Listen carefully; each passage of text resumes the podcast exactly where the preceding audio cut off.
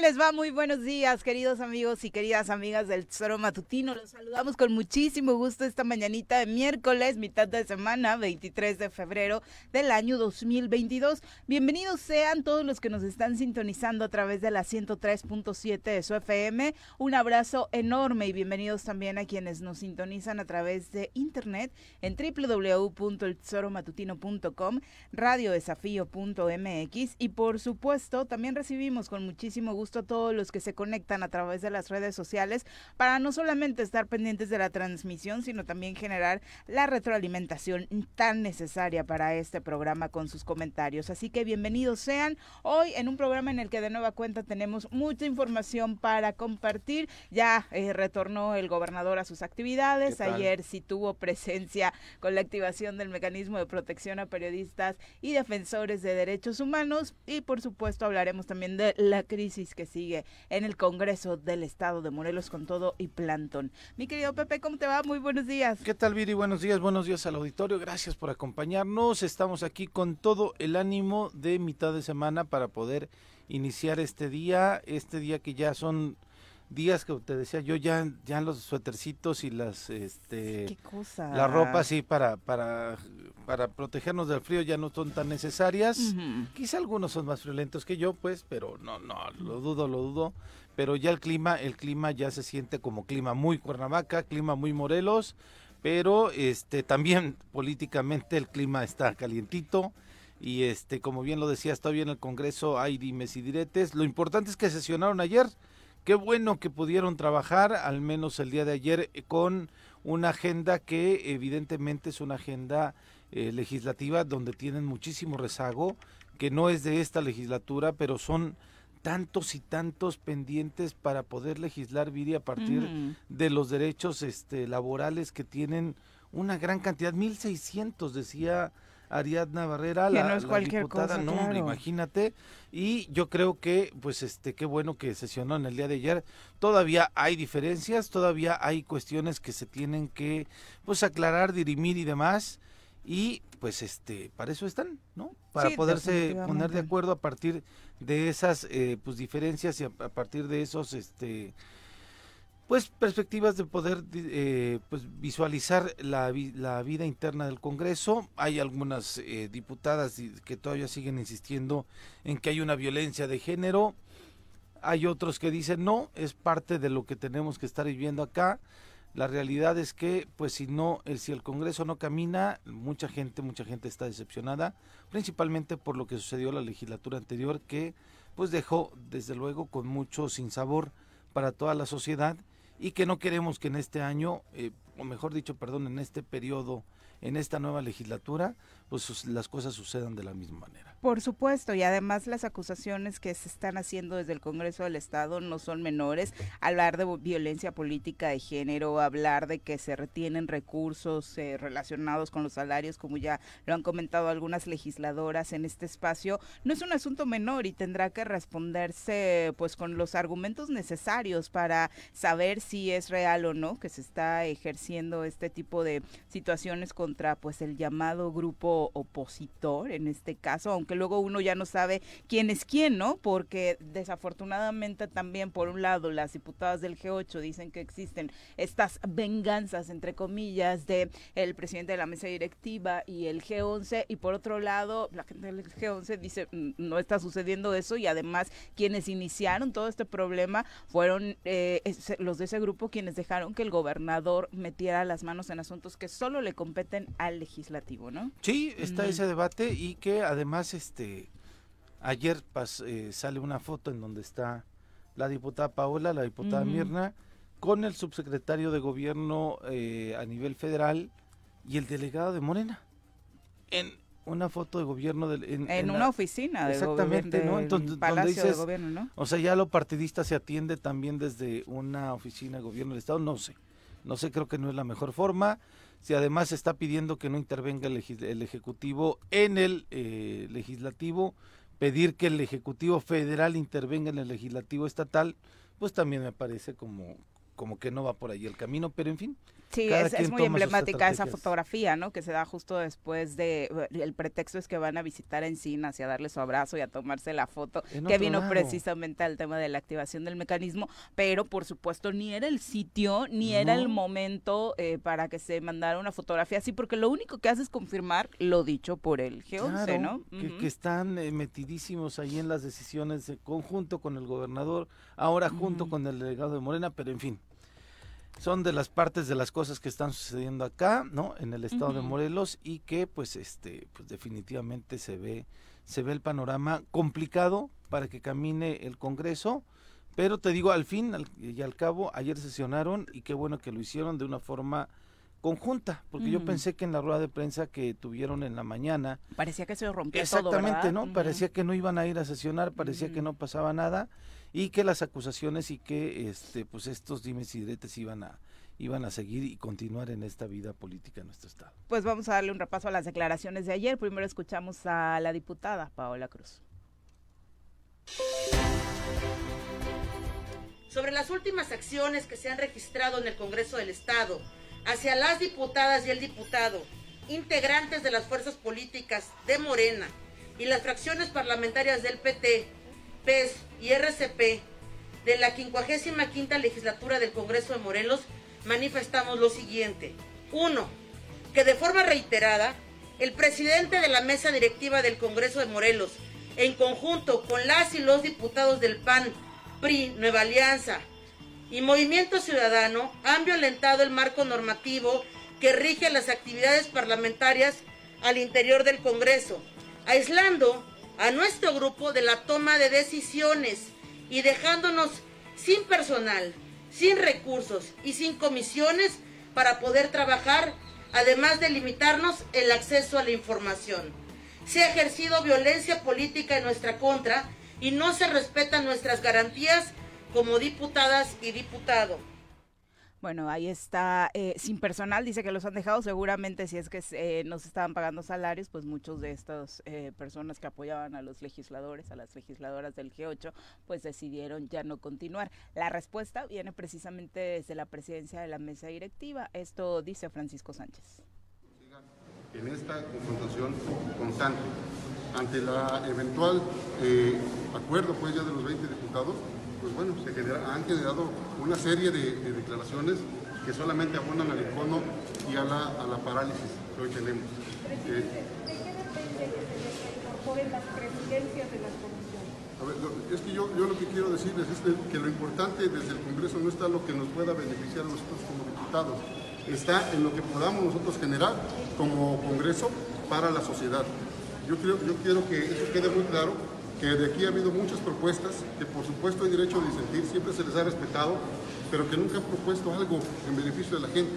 Simplemente, como lo vimos en el tema del presupuesto, simplemente ellas se negaron a moverle un número al paquete económico que se envió.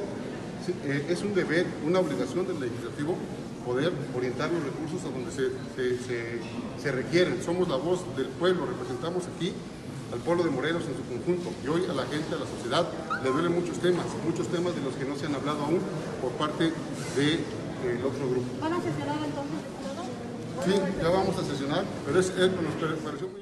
Bueno, el grito era de la diputada Paola Cruz. No, era Ariadna. ¿no? Era Ariadna. Era Ariadna, sí, me ah, dijeron que era Ariadna. Sí. Bueno, que era muy parecido, porque aparte era el, es como el mismo estilo que manejó en una de las últimas sesiones, en la sesión, ¿no? Exactamente. ¿Qué tal? Bueno, pues así eh, respondían. Sería interesante esto, esto que dice el presidente de la mesa directiva. La verdad es que tiene toda la razón. Hasta ahora solo hemos escuchado argumentos en torno a regrésame a mis comisiones, regrésame a mi personal, pero cuál es la propuesta de beneficio para los morelenses, porque la verdad es que a los morelenses les vale quien tenga una u otra comisión, incluso quien sea eh, titular de la Junta Política, quien sea titular de la presidencia de la mesa directiva, a los morelenses lo que les interesa, por supuesto, es que existan resultados y se legisle a favor del y para eh, que se acaben todas estas necesidades económicas de seguridad que existen en nuestra entidad, ¿no? Sí, desde luego, ¿no? Yo creo que lo que más este nosotros deseamos es justamente que el Congreso Congreso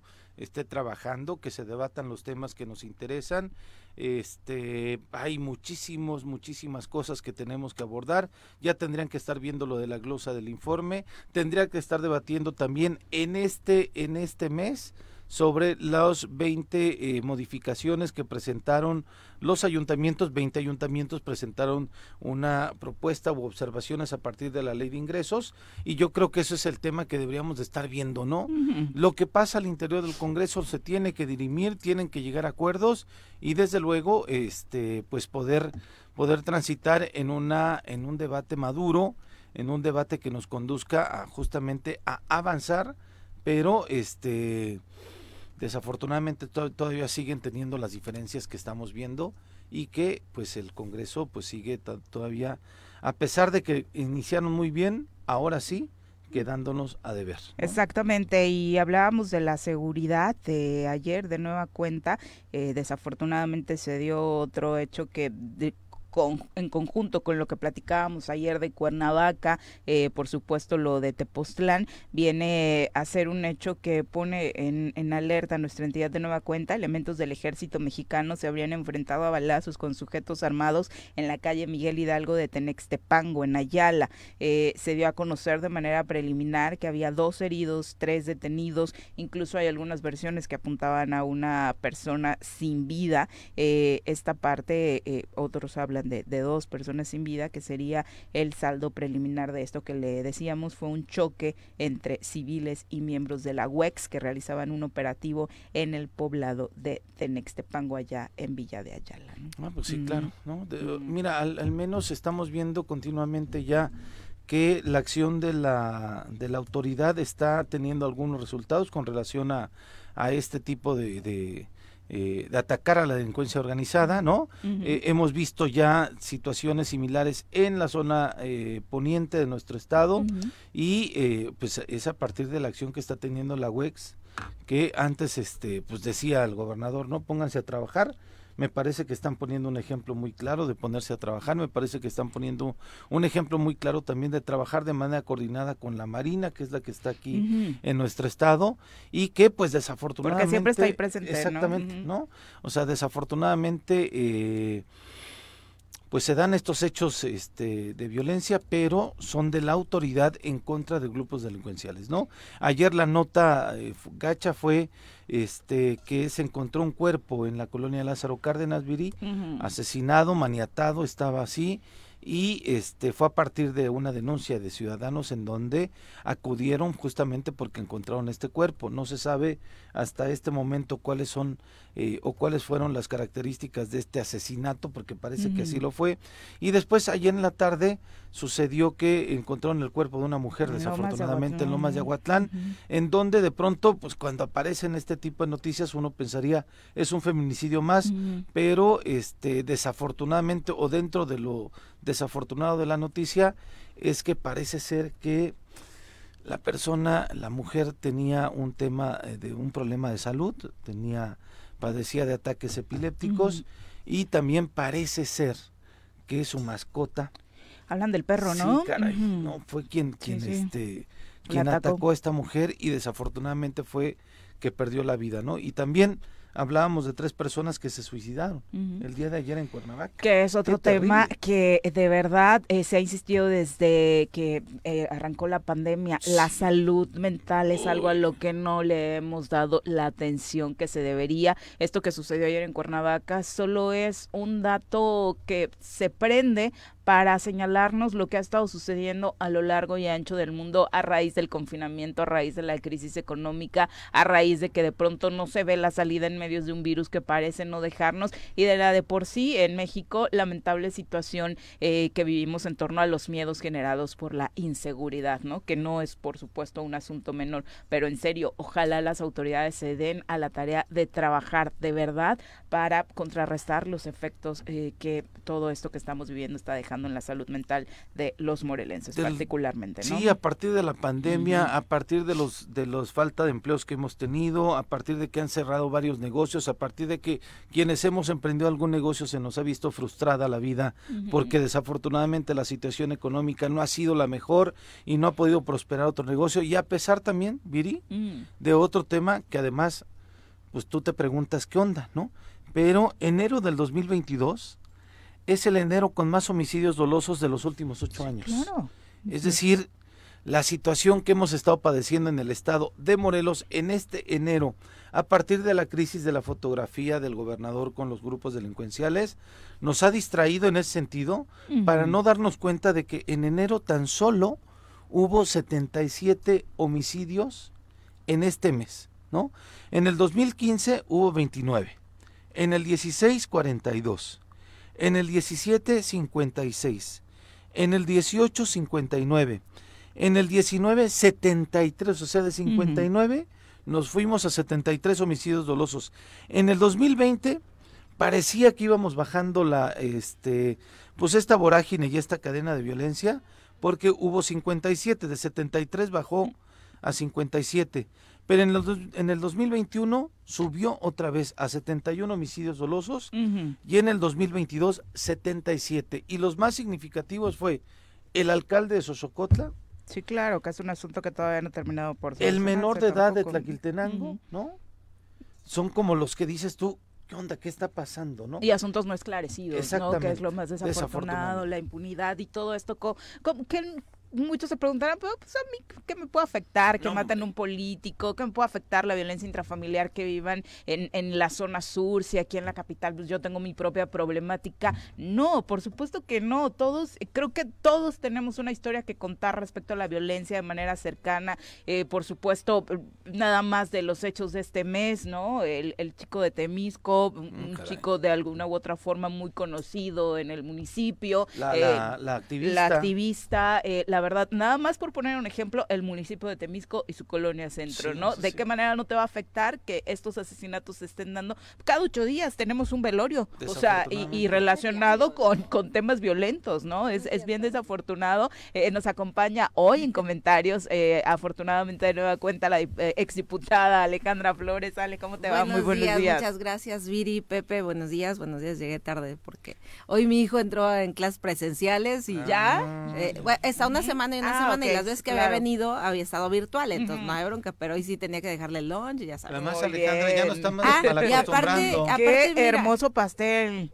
es, el más. primero que hago. ¿En serio? Está bien Ajá, bonito. a ver qué tal. De entrada se ve espectacular. ¿El chocolate con qué? De chocolate con ganache de chocolate y este betún de queso Ah, que lo modeles para la cámara, Oye, ya, Pepe. Ya, este, ya la hay que traerla a diario. Oye, y además ya su sección de repostería, ¿no? También Sí. estaría bueno para que nos comparta recetas. Hay muchos y muchos Sí. radioescuchas que por ahí están también en- interesados en aprender de esto. ¿Hiciste ¿no? transmisión para compartir No, esto, no? no, no, porque lo hice ya muy tarde. Eh, yo dije, tengo que llevarles algo y desde cuando tenía ganas de hacer un pastel nunca lo había hecho. Y este, me tardé un poquito. Somos sus conejillos de indias. Sí, y venía pensando, ay, creo que los del show son mis conejillos de indias. Pero mira, con el- con Si nos empachamos, manzana. ahí les contamos.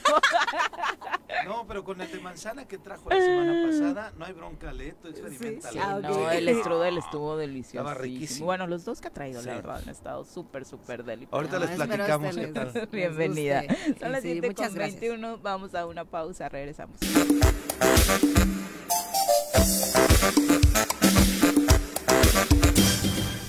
7 con 26 de la mañana. Recuerden que nuestras vías de contacto son el número en cabina 311-6050 y las redes sociales. Puede escribirnos a la hora del programa a través de Twitter, Facebook, YouTube para que por acá les estemos enviando saluditos y por supuesto analizar sus comentarios. Le decíamos, regresó el gobernador a las actividades el día de ayer. Escuchemos lo que pasó. La agenda del Cuau, el día a día del gobernador de Morelos, sus giras, sus reuniones y sobre todo sus vacaciones. No pasa nada. ¿Tú crees que me preocupa? Digo, todos los equivocamos, nene es perfecto en la vida. Hoy arrancamos con fanfarrias, por favor, producción, que el Cuau sí trabajó. Este martes Cuauhtémoc Blanco encabezó la instalación por fin del Comité Consultivo y del Subcomité Técnico de Evaluación del Mecanismo de Protección a Periodistas y Personas Defensoras de Derechos Humanos del Estado de Morelos. Ah, como que le tembló la mandíbula cuando Alejandro Encinas, subsecretario de Gobernación, dijo que desde el gobierno federal se castigará a los culpables de la violencia en el país. Vamos a ir contra todos los responsables. Que no quede sin castigo, para que junto con los gobiernos de los estados y las fiscalías estatales hagamos todo cuanto sea necesario para identificar a los autores materiales e intelectuales de los homicidios y de todas las agresiones contra periodistas y defensores de derechos humanos. Después de los nervios, el Cuau hasta leyó de corridito su discurso. En Morelos refrendamos nuestro respeto y compromiso con la libertad de expresión, el sano ejercicio del periodismo y el derecho supremo a la libertad de manifestación. Somos respetuosos de la diversidad de creencias e ideologías de todas y todas las personas. Reconocemos en los comunicadores al vínculo natural directo entre gobierno y sociedad, además de ser pieza fundamental de nuestra democracia. Sí, escucharon bien. Blanco dijo que su gobierno refrenda el respeto y compromiso con la libertad de expresión. Ojalá que le avise a sus troles en redes sociales. Sencillamente hipócrita. No se preocupen, la apuesta seguirá abierta todos los días. Hoy sí trabajará tu gobierno. No, hoy no trabaja el gober. No, tampoco, apuesto, no. apuesto. ¿Este miércoles trabajará el gober de Morelos? Hasta yo me río. Toca hacer apuesta, Leo. y Paco trabajará. perdió la apuesta. Paco perdió. El doctor ganó. Le debemos dos pesitos, ¿sale?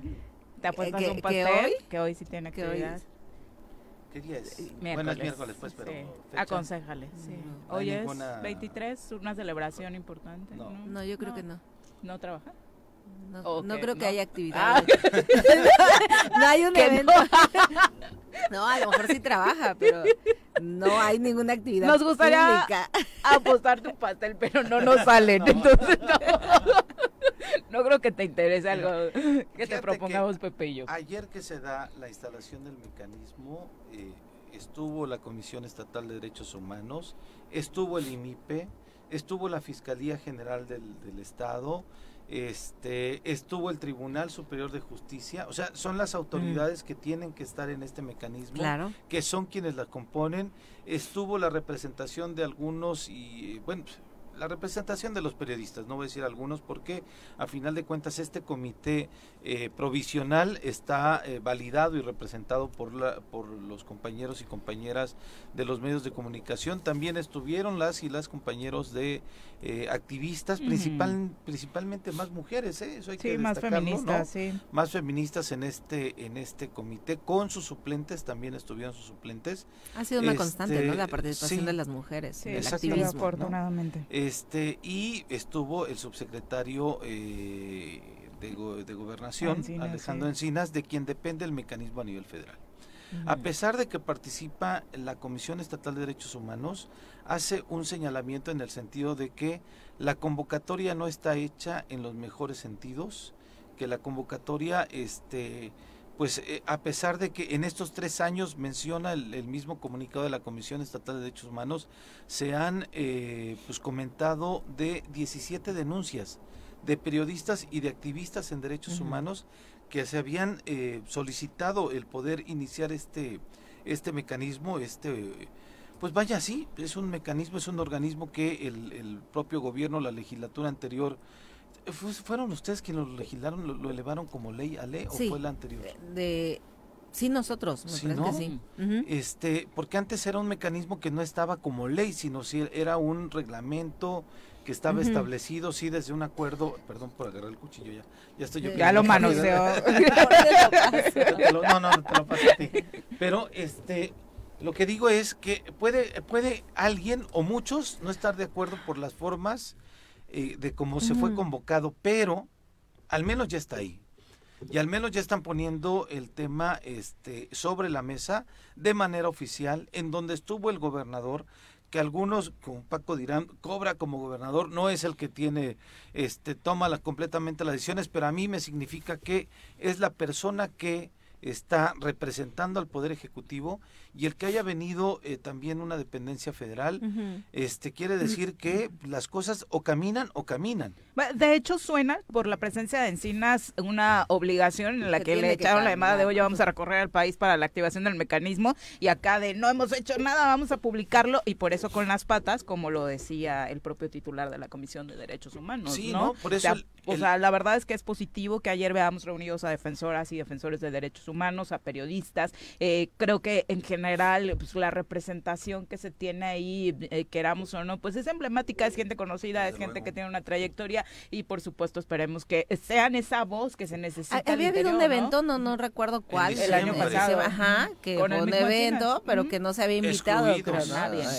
Ninguno de los que estuvieron ayer Entonces, digo, por lo menos es un avance, ¿no? Donde ya se toma en cuenta quienes sí han trabajado eh, por los derechos de, de ciertos eh, grupos. Entonces, yo creo que eso es el avance que pudiéramos destacar eh, y dar pues los votos de confianza, ¿no? Porque necesitamos tener confianza. Lamentablemente nos hemos visto muy decepcionados en muchos temas cuando damos los, el voto de confianza en estos tres años eh, y, lo, y contando, ¿no? Entonces yo creo que pudiéramos dar ese voto de confianza de que se va a poder avanzar. Ojalá, no sea solo por cumplir con un requisito que el gobierno federal. Como ha pasado, ¿no? Y además a partir de esta situación que se está viviendo a nivel nacional, ¿no? Y que además, fíjate que lo decía este, escuchaba yo a, don Teodoro Rentería, este, Arroyave, el papá de Teodoro Rentería. ¿Por qué le dices don?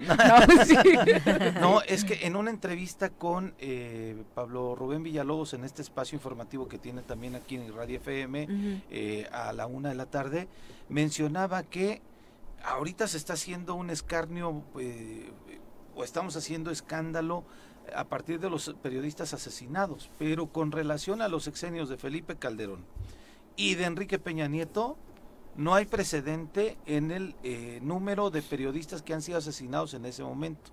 Hasta la fecha llevamos 51, 50 y algo, no recuerdo exactamente el número, que es condenable, que evidentemente vamos a levantar la voz, ¿no? Desde luego, pero los números de Peña y los números de Felipe Calderón, con relación a los asesinatos a periodistas eran mucho más de los que llevamos ahorita. Y en su sexenio, muchísimo más de lo que... Claro, no, no tuvimos un todos somos Gloria. Yo creo que eso es lo que, lo que nos da eh, la apertura, ¿no? Lo platicabas la otra vez, Viri, la apertura, eh, el estar siempre eh, al ojo público y sin esconder absolutamente nada, pero también el tema de las redes sociales, ¿no? Que, que hay esta pues ya que todo el mundo se puede enterar de todo, pero principalmente que hoy más que nunca hay un grupo que es muy identificado que, que, ha sido contrario a este gobierno federal y que no deja pasar absolutamente nada. Entonces yo creo que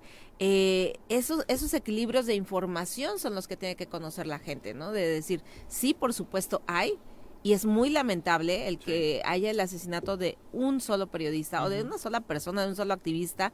Eh, es muy lamentable, pero veamos los números como tú dices, ¿no? Y seamos muy, eh, pues justos en ese análisis de lo que está pasando también en el país y que no estamos eh, peor que, que antes. No, y sobre todo eso, ha cambiado las e, cosas. ese justo análisis del que hablas nos va a poder definir en las próximas elecciones qué camino queremos seguir, ¿no? También es. cierto, porque si nos vamos con la finta de que es justo ahora donde ha empeorado todo, creo que las decisiones de nueva cuenta no van a ser las mejores. Pero tenemos que informar. Yo creo que es la, base importante de los medios de comunicación, informar objetivamente. informar objetivamente. Bueno, vamos a, ayer hablábamos de la discriminación contra las personas indígenas, que es un asunto que no para. Hubo una queja en Cuernavaca vaca precisamente este martes en torno a cómo han sido desplazadas las vendedoras del centro eh, de la ciudad. La información la tiene nuestro compañero Omar Ocampo, a quien saludamos con muchísimo gusto. Omar, muy buenos días. Hola Viri, ¿cómo están? Eh, también saludo a Pepe Ale Flores, muy buenos días. Artesanas y comerciantes originarias de pueblos indígenas que vendían afuera de, de, catedral han pedido a las autoridades les permitan continuar trabajando, ya sea ahí, en este mismo sitio, o en el primer cuadro del centro de Cuernavaca, luego de que fueron retiradas desde hace ya dos semanas, el pasado 8 de febrero. Algunas llevan décadas. Hay un caso de 35 años vendiendo artículos o productos como raspados. Reconocieron que no tienen permisos, pero no se niegan a pagar por ellos, aunque necesitan la autorización de las autoridades. Ya llevan en esta situación varios varios gobiernos municipales han pedido que los dejen vender, ya que es su única fuente de ingresos. Hablan de unas 15 personas afectadas. Escuchemos a una de las artesanas que se encuentran ahí en afuera de la catedral. Alejandra Candia Policarpo, somos comerciantes antiguos de catedral. Ahorita entró el nuevo presidente Jesús Rastillín que no nos están dejando permitir vendiendo más que nada, o no nos está dando una solución concreta, nos está diciendo que el vía pública que corresponde al ayuntamiento nos dice que es federal, y no se está dando nada de solución. Más que nada nos dice que no nos van a dejar vender, somos comerciante ambulante, nosotros tenemos antigüedad más que nada y queremos soluciones. ¿Cuántas mujeres indígenas son las afectadas y cuántos años llevan vendiendo? Mm, mi papá corresponde, somos indígenas, venimos de Guerrero, hablamos mixteco y pues a mi papá lleva de 35 años vendiendo raspados en frente de la catedral. No nos dejan ni, pues, ni ponernos, nos mueven cada rato y estamos viendo que no nos está dando soluciones. Omar. Adelante, Omar. Las artesanas lamentaron la falta de atención, en especial del secretario del Ayuntamiento de Cuernavaca, Carlos de la Rosa, y otros funcionarios de menor rango del Ayuntamiento de Cuernavaca. La información, Beri. Muchas gracias, Omar. Eh, muy buenos días. Por supuesto, eh, un asunto en el que tendría que llegarse a acuerdos. Todos coincidimos en que el ambulantaje está desbordado en el centro de Cuernavaca, pero el dilema es porque unos sí, porque otros no. Comenzó la administración pasada, no se quitaron a los de la catedral, por ejemplo. Redujeron espacios. Sí, digo, ahí sí fueron a muchos artesanos, muchos comerciantes, pero también fueron artistas. No sé si recuerdan que enfrente de la catedral se... Los pintores. Los pintores, saben artistas Y que Le, permitieron que se ampliara un restaurante en la, en la, banqueta, en la acera. Así es, ¿no? Entonces, ahí, de hecho, en el Congreso les dimos la oportunidad a ellos de, que expusieran sus pinturas ahí. Eh, el que los trabajadores los vieran, el que los diputados, algunos diputados compramos algunos de sus trabajos, pero yo creo que ha sido, como dice Viri, o sea, unos sí, otros no, porque los que están en Guerrero. Porque sí. Está lleno. Si pero bajas dos cuadras de Hidalgo, te topas pues con el triple cuádruple. Pero ellos sí tienen quien los defienda, a lo mejor, ¿no? Tienen una credencial ahí. Y, y, los artesanos, los artistas, eh, otro tipo de, de también comercio ambulante, si tú quieres, pero pues ellos están desprotegidos, ¿no? Ahí está el abogado eh, Juan Juárez Rivas, que los ha representado a los artesanos, a los artistas, pero pues no se ha logrado mucho cuando no hay la voluntad. Entonces va comenzando esta administración, ojalá y, y les hagan caso, porque realmente pues son cosas que también atrae el turismo, ¿no? Oh, lo que dicen es que quieren pagar, ¿no? Mira, y yo... Y ve, o sea, los otros no sé si quieran pagar. No sé, pero ahí están, ¿no? Quisiera preguntarle al ayuntamiento si han pagado, ¿no? Los y, otros. y de pronto, como tú dices, este Ale, y, y no es este pues una justificación, pues de pronto el elote, el raspado, el globo, el no sé qué, a comparación de las artesanías que tienen estas mujeres en afuera del, de la catedral, que es además una tradición. Voy a, híjole, casi no me gusta hablar en primera persona, pero cuando estaba muy, muy, muy joven, o sea, hace tenía como 17, 18 años, y, estaba yo participando en un grupo católico, íbamos los sábados por la mañana. Y fíjate, ayer lo, estaba recordando bien, ya que este, entrevistamos a, Macrina y que hablaste tú en náhuatl y comentabas que aquí en el Choro en algún momento había clases de náhuatl. Íbamos los sábados a hacer labor social con los niños, que seguramente de estas personas que se manifestaron estuvieron con nosotros hace un chorro de años, ¿no? Que eran niños, niñas.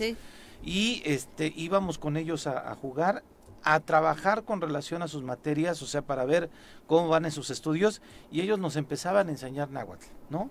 Y entonces, si sabes que son familias que están ahí desde hace décadas, sí. muchos años que están trabajando en este lugar, que no son nuevos, que no se pusieron a partir de este eh, desordenamiento que ha habido en el primer cuadro de Cuernavaca. Y que ya son parte de la comunidad de eh, Cuernavaca. Ellos tienen un asentamiento en Chulavista, me parece, donde toda esta comunidad está haciendo sus artesanías, eh, viviendo obviamente y, y, como habitantes de la ciudad pues tienen muchísimos derechos ganados, por supuesto. Y no quiere decir este discurso que estemos en contra de que se ordene la ciudad, No, creo que es algo nada, que no. No, no, no, urge, no, no, obviamente, ¿no?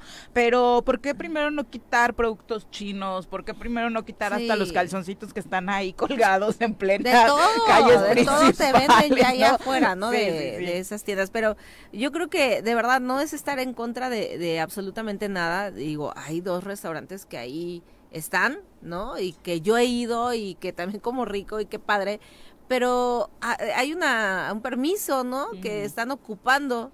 Entre más comillas, porque es como... no sé, que no sé por qué, pero ¿por qué quitarles espacio a ellos? O sea, de verdad es una injusticia muy grande. Yo la verdad desde que he estado siguiendo esta lucha de, de, de estos artesanos, de estos La mayoría comerciantes, mujeres, aparte, la ¿no? mayoría mujeres, Sí. eh, la verdad es que se me ha hecho una injusticia, lo estábamos viendo con la administración anterior, no se solucionó nada. Eh, ojalá, ojalá de verdad que ponga ojos esta administración y les den el espacio que les ha correspondido porque son parte de esta imagen de Cuernavaca. Es, eh, yo me ven a la imagen la catedral y los veo afuera. Los veo afuera ellos. Yo he comprado ahí, porque te compras la pulserita, te compras cualquier Sí, cosa. Y lo que se necesita es orden, por Sí, supuesto, Y, ¿no? y- Eh, y en el tema de los artistas también yo sí quiero eh, repetir ese tema porque no tiene ningún espacio de, de exposición. O sea, ¿dónde ves las obras de los artistas? Sí, ¿y cuántos- Hay otros estados ¿Cuántos donde primeros cuadros de las capitales tienen eh, callejones del artista, sí, no? Y hoy los quitan del centro de Cuernavaca. ¿Dónde exponen sus obras? ¿Qué artistas sabes que hay en el estado de Morelos? Bueno, no, ¿O a dónde vas cuando quieres comprar algo, no? sabes que Bueno, hay en, sí, en claro. el Sí. estado? ¿Qué de, no, no hay un, un empuje absolutamente a ningún sector en el estado de Morelos y no hablo nada más del gobierno del estado, sino también de los ayuntamientos, porque en cada municipio hay muchos eh, talentos en arte, en danza, en pintura, en deporte, en cualquiera de los rubros, en cualquiera de los rubros, pero no hay ese empuje, no hay ese No, apoyo. no les pagaban para- a los para maestros del SEMA, ¿no? No, hombre, pues también, también Entonces tienen es deudas ahí. conflictos y hay todos otros, lados. hay otros, este, eh, también vendedores ambulantes que están diciendo que mucha gente, y ayer lo están denunciando, ¿eh?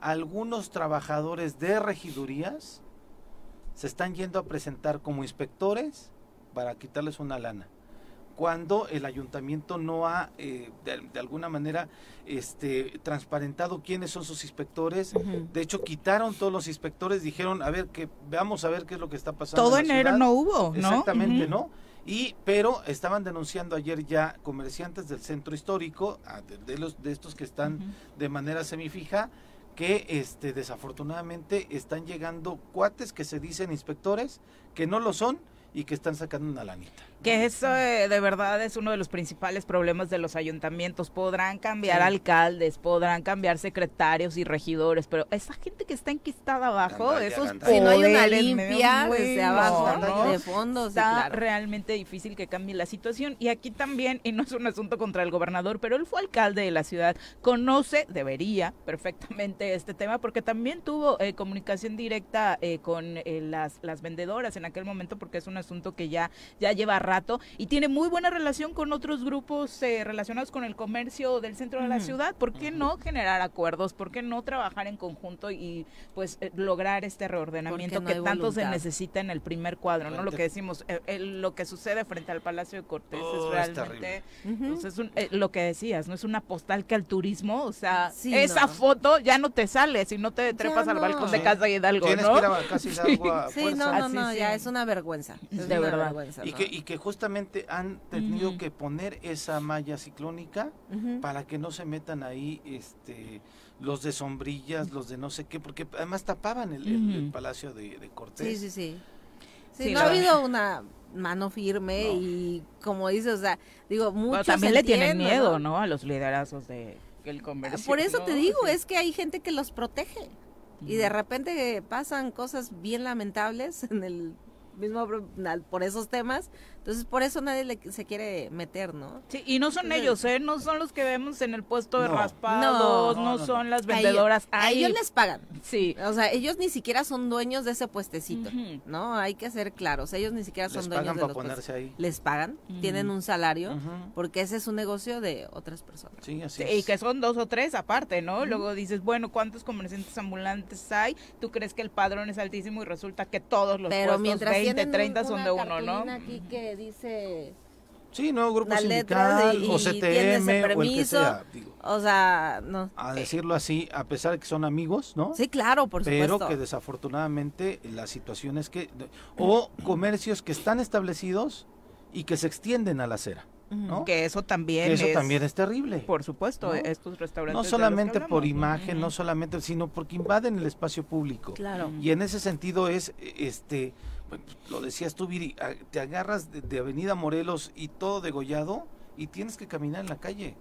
En el arroyo vehicular. Esa, no esa de degollado es la peor. terrible. Sí, es la peor. O sea, ya las banquetas no, no existen. Bueno, y si nos vamos ¿no? aquí abajo. Y lo de Hidalgo por los restaurantes, Sí, sí, ¿no? o sea, si un vamos- bol ya quedó perdido Ah, no, entre terrible, árboles y sillas terrible. y mesas. Mm. Pero aquí también, si nos vamos aquí abajo al, al- al casino de la selva, Antes de llegar a la terminal de, el, ca- del- del- de- entre la Sí. salida del Sí, Melchoro claro. Campo Exacto, Ajá, ¿no? y esos Ahí tienes 10 centímetros de banqueta y, No y estás caminas por la esperando. banqueta, no, y Pero aparte- aparte, es una avenida principal Y pasan muchas Sí. rutas No, si no, no, hay no. tráfico pasan bien rápido es, es un riesgo y ahí es donde debería de poner ojo el ayuntamiento no y, y no castigar a, a gente que que no está estorbando porque aparte estos espacios son muy amplios y quedan una vista pues bonita digo la verdad a mí con sí me orden, gusta. con orden, por Con orden. supuesto, y evitando productos que no tengan que ver con artesanías, que en eso estamos de acuerdo, para, particularmente los que estén en las afueras de Catedral, pues se agradecería, ¿no? Que se empiece por ahí, entendiendo que también debe haber,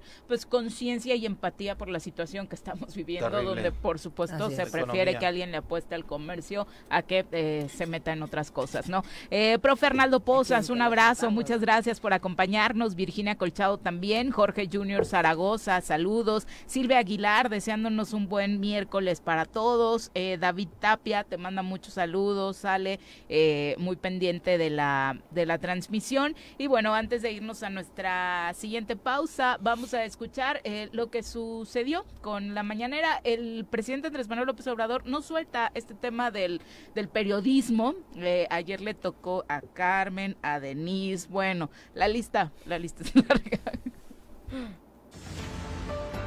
Me canso ganso. Al carajo, la delincuencia. Fuchi, bácala. AMLO en la mira. En la mañanera de este martes, AMLO anunció una buena nueva para los periodistas, y es que está considerando la opción de ocupar parte del presupuesto de publicidad para darles seguro médico y pensión a los periodistas que ganan poco o no tengan prestaciones. Un periodista, Rubén Villalpando, me hizo una propuesta que destinemos un porcentaje del gasto de publicidad del gobierno para un fondo que permita que los periodistas tengan garantizado el derecho a la salud. Y creo que también a la pensión, ¿no? Y a lo mejor lo vamos a hacer. Pero luego, comparó los periodistas con los partidos políticos. Es eh, distinto esta periodista o este periodista que este otro. No, es como antes que se decía que un partido era distinto a otro. No, son iguales. Unos corruptos e hipócritas y los otros corruptos cínicos. Es lo mismo en el periodismo.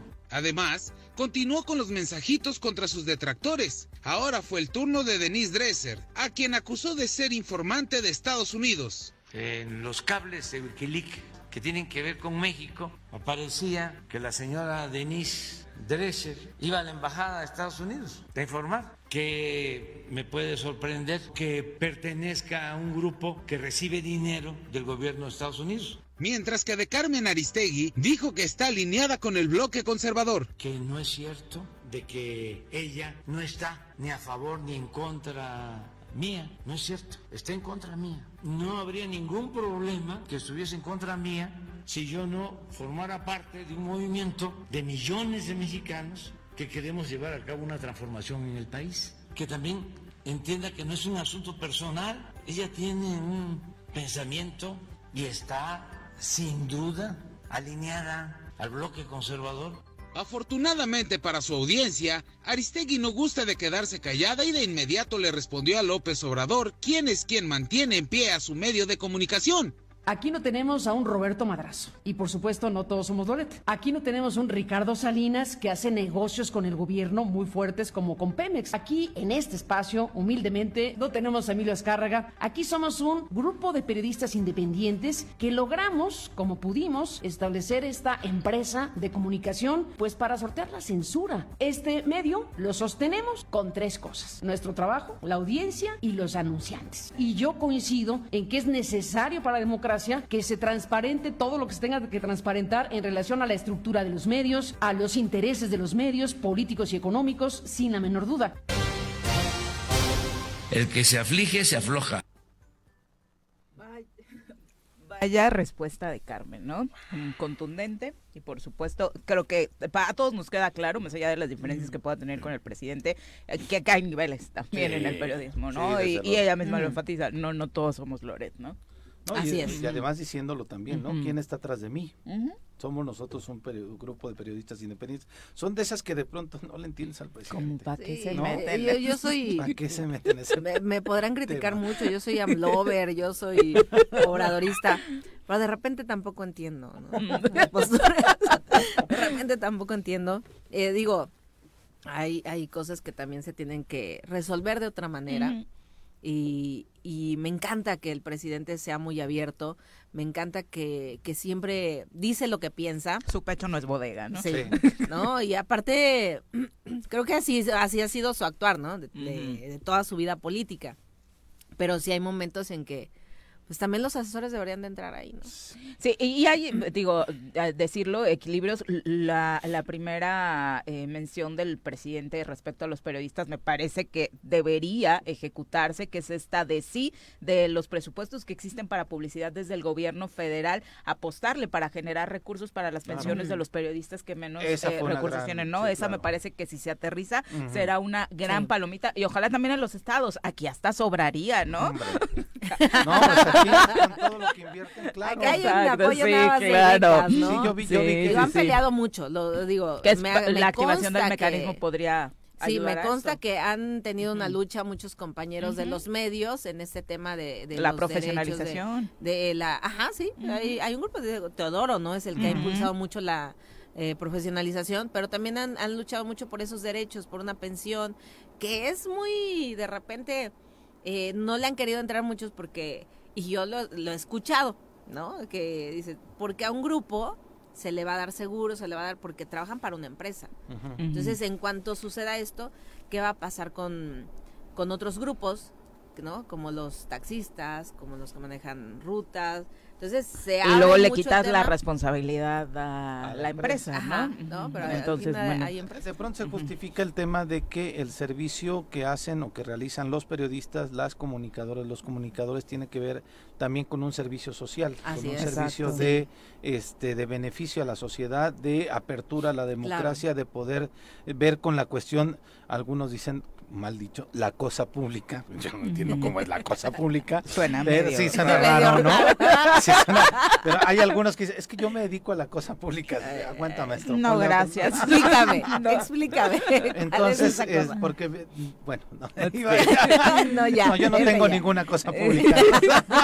Pero sí sería bueno el apoyo para todos los compañeros, sin Sí, lugar a dudas, porque hay condiciones laborales terribles. Y a propósito de lo sucedido ayer, eh, vamos a saludar a el representante de la Secretaría de Gobernación en Morelos, Carlos Brito, quien por supuesto mira. estuvo ayer presente en esta activación del mecanismo. Carlos, ¿cómo te va? Muy buenos días. Hola, buenos días, Viri, Pepe, Ale y a todo el mundo que nos escucha. De entrada, una buena noticia, la presencia ayer de Alejandro Encinas, eh, Carlos, para la activación de este mecanismo que habían venido exigiendo tanto desde el gremio periodístico como desde los defensores de derechos humanos. Cuéntanos exactamente en qué consistirá. Bueno, hay que decir que el día de ayer se instala formalmente un mecanismo estatal, es un mecanismo estatal de protección a periodistas y personas defensoras de derechos humanos. Son los dos eh, grupos los que se atienden y que Morelos eh, en particular, pues cuenta ya con este mecanismo, pero además cuenta también ya con una ley en la materia eh, y además en octubre pasado, también con visita del secretario Alejandro Encinas, se renovó el convenio de colaboración Estado-Federación porque ya existe, y para quien nos escuche, existe un mecanismo de protección para, para periodistas y personas defensoras federal. Eh, este mecanismo existe ya desde hace algunos años, eh, es un mecanismo que eh, está adscrito a la Secretaría de Gobernación a través de la, la Subsecretaría de Derechos Humanos, Población y Migración, que encabeza el subsecretario Alejandro Encinas, y que en ese sentido nos convertimos en el primer estado que cuenta con esos tres elementos, es decir, ya se ha avanzado una parte de la tarea para cubrir ya un sistema que eh, se tiene, tiene un componente federal, tiene un componente local, eh, y que aterriza en uno de los de los temas que, que, que hay que decirlo como tal. Se mencionaba, es un mecanismo extraordinario. Extraordinario en el sentido, hay como dos concepciones de, de la palabra extraordinario, que es algo muy bueno o algo eh, eh, increíble, pero también está otra concepción que ayer se mencionaba, que es extraordinario en el sentido que no debería existir. En Claro. principio. Eh, tenemos una serie de eh, instituciones eh, que atienden a la crisis de derechos humanos que vive el país, que reconoce el gobierno de México, eh, así con víctimas, así con búsqueda de personas desaparecidas por la crisis forense que vive el país, pero también en el caso de las agresiones a periodistas y personas defensoras. Es extraordinario en la medida de que, insisto, no debería de ser así, no debería existir una amenaza y agresiones de este tipo que lamentablemente eh, se ha experimentado en todo el país. Eh, y en ese sentido, pues uno esperaría en el mediano y largo plazo que esos mecanismos abonen a que esa crisis deje de ocurrir y podamos pasar a otra etapa. Oye, Lo que tenemos ayer ya el mecanismo estatal eh, es un mecanismo que eh, le compete directamente a las autoridades estatales. El subsecretario Encinas y las autoridades federales que estuvimos presentes el día de ayer asistimos eh, como testigos de esta instalación y pues bueno, estamos eh, listos para colaborar como federación con el Estado. Oye, Carlos, eh, ayer la misma Comisión de Derechos Humanos decía, yo estoy aquí, sin embargo, tengo que señalar que desde hace tres años hemos estado insistiendo en que se instale. De, hablaba incluso la Comisión Estatal de Derechos Humanos de que hay 17 eh, expedientes de, eh, de no solamente periodistas, sino defensores de derechos humanos que habían pedido que se activara este mecanismo y la eh, postura del gobierno estatal era no tenemos presupuesto por eso no se puede instalar y después fue por la pandemia no lo podemos instalar. Eh, entiendo y como bien lo dices, el gobierno federal eh, estuvo como testigo de porque la responsabilidad completa es del gobierno del estado. Pero a final de cuentas, el que estén como testigos, de alguna manera los obliga a que estén pues pendientes de que lo que se hizo hoy no sea un evento como el que se hizo en diciembre, en donde fue solamente dependencias federales y este donde también estuvo el propio subsecretario Alejandro Encinas. Entonces, yo creo que el asumir eh, que hayan estado eh, ustedes como gobierno federal presentes en el evento de ayer, pues de alguna manera dice eh, o, podemos tener el argumento de que si el gobierno del estado no quiere asumirlo de nueva cuenta como no ¿Qué lo hizo estos tres años, ¿no? Pues les digamos, oigan, gobierno federal, ustedes estuvieron, dense una clavadita al tema, ¿no? Bueno, nosotros la relación y justo el convenio que citas, eh, que fue en octubre del año pasado, lo que parte, la parte sustantiva de la renovación del convenio son los términos de colaboración en el Estado y la Federación. El mecanismo federal va a seguir existiendo. De hecho, en este momento eh, hay personas defensoras y periodistas que están eh, incorporados a este mecanismo hoy mismo mientras hablamos. Ese mecanismo sigue operando. Eh, la necesidad de que existan mecanismos en los estados es precisamente porque una de las eh, autocríticas institucionales que se han realizado, y nuestro secretario lo ha mencionado, es que el modelo federalizado también está hasta cierto punto rebasado y agotado, en tanto que la complejidad de esta crisis a lo largo de los años pues ha mostrado que no necesariamente solo el mecanismo federal puede eh, abonar a todos los tipos de agresión y vulneración a su seguridad y su integridad que viven todos los periodistas. No es lo mismo un defensor del bosque en un lugar en particular que un defensor de algún territorio o algún eh, algún municipio, algún ejido, alguna propiedad comunal. No es lo mismo un periodista en un área urbana, en una capital del estado, de un comunicador, quizás usa su celular en alguna en algún municipio más alejado de la zona urbana, y esa complejidad es la que nos obliga como Estado mexicano y con Estado con E mayúscula, todas las autoridades, y en ese sentido tenemos corresponsabilidad, en efecto, todas las autoridades de colaborar. Sí, la federación, sí las, autoridades estatales, pero también las autoridades municipales. La, pregunta con eso que el 40%, que el 40% de las de las agresiones que señalan las personas defensoras y periodistas vienen de autoridades municipales. Entonces estamos necesitamos coordinarnos todos. Y lo que señalas de la Comisión de Derechos Humanos en efecto tenemos conocimiento de las quejas que que señalaron, conversamos con el presidente de la comisión, eh, tomamos nota de esa situación y es importante también decir que a pesar de ello, los periodistas y los y los defensores de derechos humanos también estaban con su crítica, muy merecida quizá eh, frente a la situación que se vive y con un espíritu eh, de, plena libertad de expresión. Hay muchos periodistas que tienen su propia línea editorial, que comparten o no puntos de vista con las autoridades estatales o federales, pero también decir que sí hay un consenso en que era muy necesario instalar este mecanismo y era muy necesario avanzar en estos pasos. Eh, en eso, sin lugar a dudas, Carlos, coincidimos todos. La pregunta siempre será eh, ¿qué, papel va a jugar exactamente el Estado, porque como bien lo mencionabas, sí, muchas de las agresiones vienen de autoridades municipales, ahora mismo en este proceso que estamos viviendo, pero también de autoridades estatales. Por eso el mecanismo federal se rebasa, porque desde muchos estados llegan periodistas a pedir auxilio por lo que sus propias autoridades estatales les están haciendo. Cada, justo para eso son los comités, los comités y los subcomités de evaluación técnica. Eh, cada una de las agresiones, insisto, o los potenciales agresores del contexto que vive cada uno, eh, tiene que ser evaluado justo en los términos de quién viene, ¿no? Ah, cada quien eh, revisando o analizando lo que nos comparten las personas defensoras y los periodistas, insisto, tiene agresiones o potenciales agresiones a su, a su persona y su integridad diferente. Por eso es que necesita existir un mecanismo, sí, a nivel federal, también necesita existir un mecanismo a nivel estatal. Hemos tenido, insisto, sin revelar mayor dato, pero hay una diversidad muy amplia. Eh, no parecería que solamente es un solo agresor de un solo lugar siempre, cuando la realidad nos dice que es todavía mucho más complicado que eso. Decir además, Miri, eh, Pepe, Ale, que estamos en un proceso de discusión de una ley general, la, una iniciativa que saldrá de la Secretaría de Gobernación, de una ley general. ¿Qué quiere decir una ley general?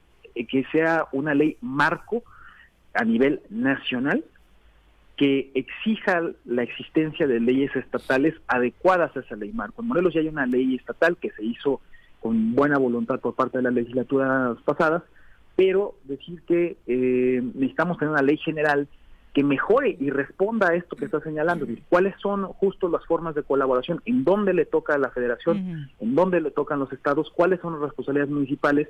Y tengamos un una mejor marco de atención ante toda esa diversidad de riesgos que pueden existir. Esa ley general estamos invitando a todos los periodistas, a todas las personas defensoras, a que asistan, participen en los foros regionales. Ayer mismo, con la presencia del subsecretario, se planteó eh, hacer un foro regional aquí en Morelos en las próximas semanas. Vamos a estar convocando y que abonen esa ley general porque seguramente cuando salga esa iniciativa y en caso de que se apruebe, pues va también a repercutir nuevamente en lo instalado ya en Morelos para mejorar ese, ese sistema de colaboración. Es parte de lo que se está planteando, se reconoce, insisto, que, hay eh, aspectos y que están rebasados por la realidad de las circunstancias y que necesitan ser adecuados con una discusión abierta, eh, plural, y, que, y que sobre todo sea útil finalmente para atender esta situación extraordinaria en los términos que comentábamos. Sí, que sea útil y que realmente funcione, porque de pronto, eh, eh, la, o sea, la observancia de la, de la instancia federal es muy importante, Carlos, porque de pronto la autoridad estatal, no hablo de nada más de Morelos, sino de todo el país. El caso de esta mujer en Tijuana, de Lourdes Maldonado, este, tenía una confrontación eh, directa de un tema laboral con alguien que además después fue gobernador del estado. Entonces, de pronto es la autoridad estatal, la local, la que ejerce la presión en contra de las periodistas, de los eh, defensores de derechos humanos y ceñirse al mecanismo estatal pues te vulnera completamente, ¿no? Entonces es por ello que el acompañamiento y la observancia, insisto, de, de la instancia federal, pues tiene que estar ahí de manera permanente para que si en algún momento yo me siento agredido, diga, no recurra solamente a la instancia estatal, sino Sí. pueda tener la posibilidad de que desde la federación pueda pues garantizarme mi salvaguarda de mi vida, mi protección, ¿no?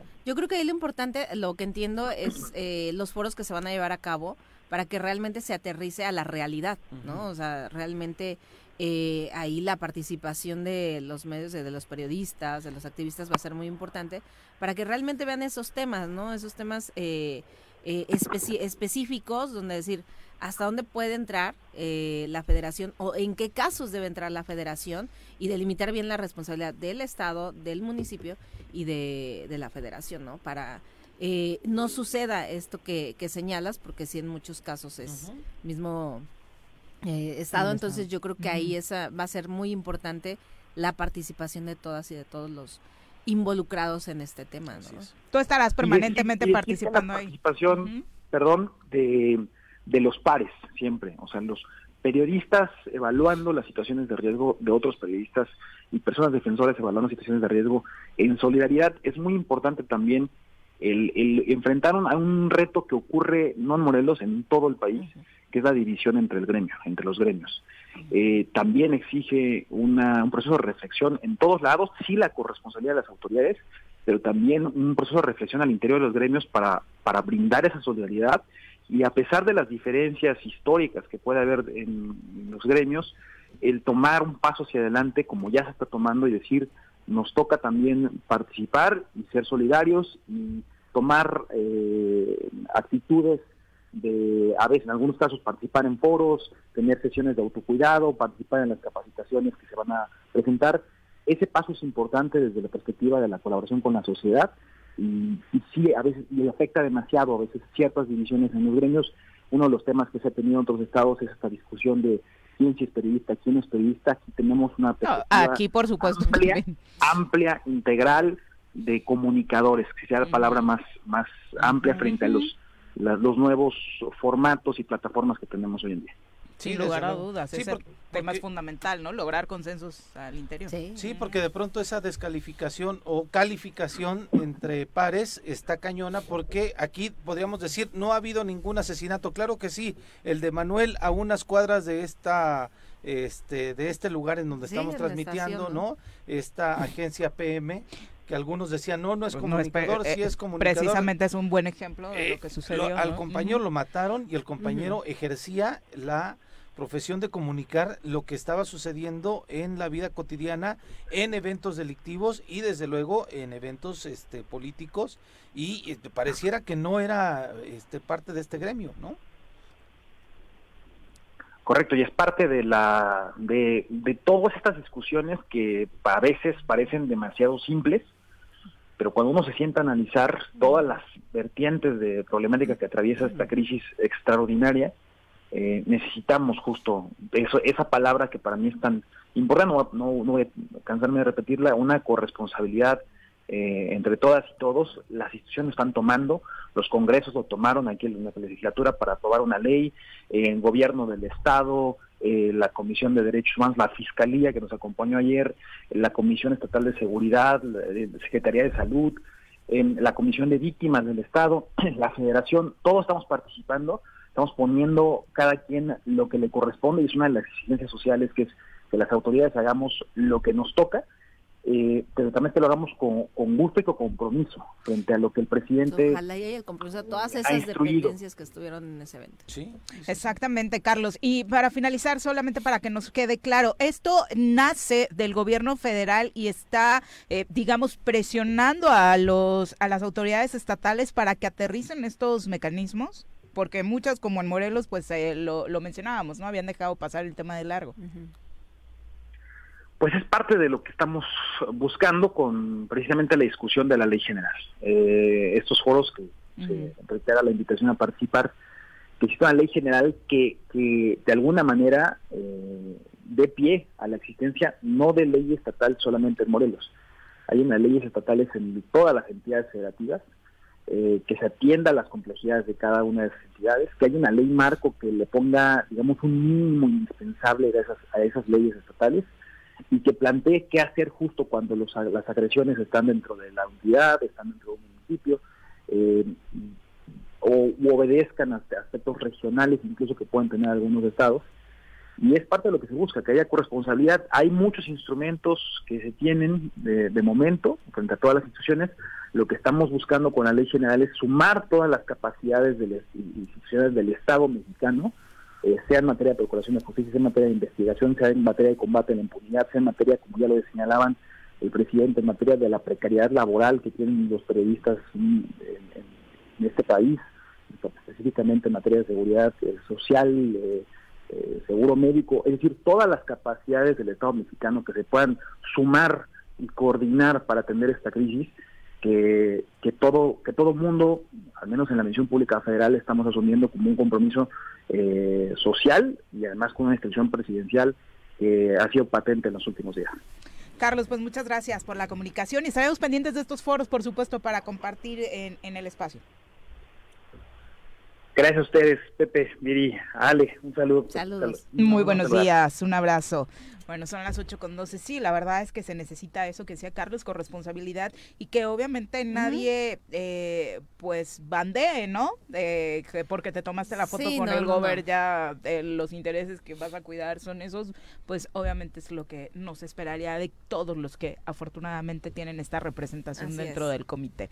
Son las 8 con 13. El pastel está riquísimo. Oh, Gracias por continuar con nosotros. 8 con 17 de la mañana. ¿Sobrevivió tu celular o qué fue? pero me dije yo algo. Ah, Se cayó el celular y me dije yo algo. Así que bueno que Un piropo. Sí, una cualidad. Lo que uno suele decirse cuando, comete un, errorcito.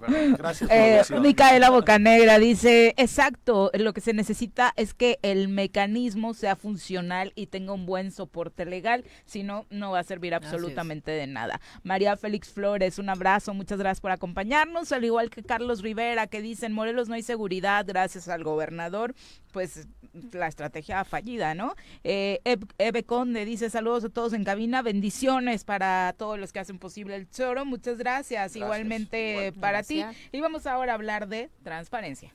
Honor presentar mi informe de gobierno como presidente municipal. Hemos pavimentado 32 calles Oye, eso no es cierto. En toda mi colonia no hay luz y menos agua.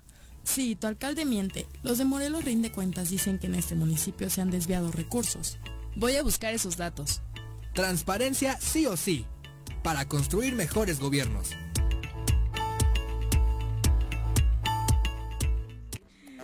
Roberto Salinas, ¿cómo te va? Muy buenos días. Hola, muy buenos días. Muchas gracias.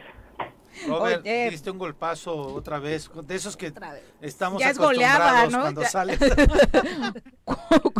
ya es goleada, Roberto 5 a 1. Pero bueno, yo sé que tu trabajo no se trata de eso, Roberto, realmente de generar precisamente todos estos datos que nos permitan a los ciudadanos, porque para todos los mal pensados que de pronto pudiera haber por ahí, Roberto, el, nacimiento de Morelos, fin de cuentas, es precisamente para eso, ¿no?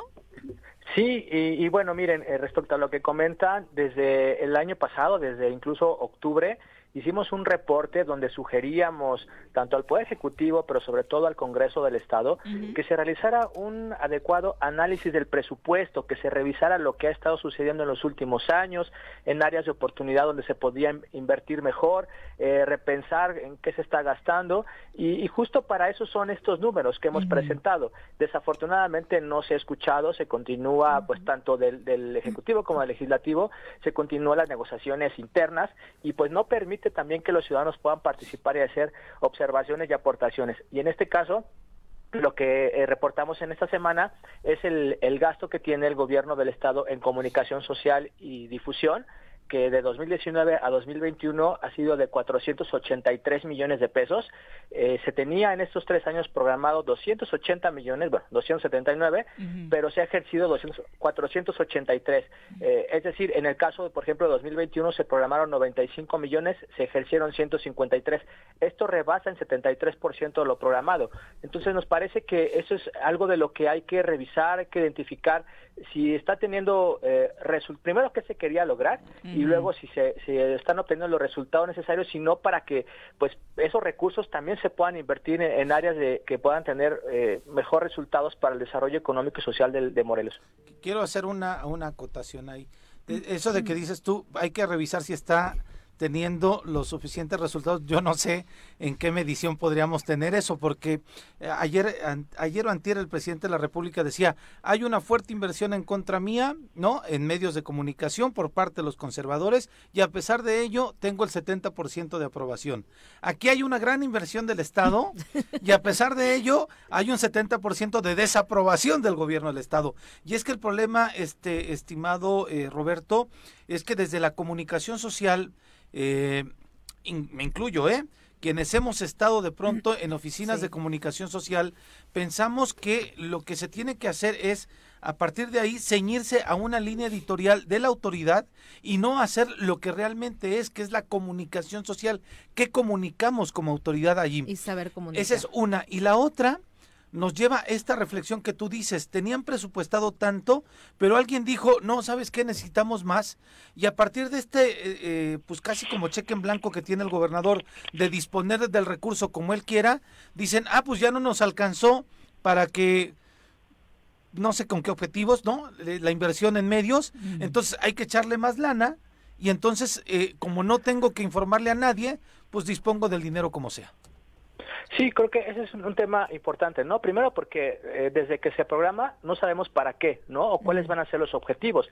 Si se va a este, difundir alguna campaña estratégica para promover el, turismo o para promover las, los, los, este, los resultados de, gobierno o, que nos digan eh, cuál es el, objetivo de, de, ese gasto.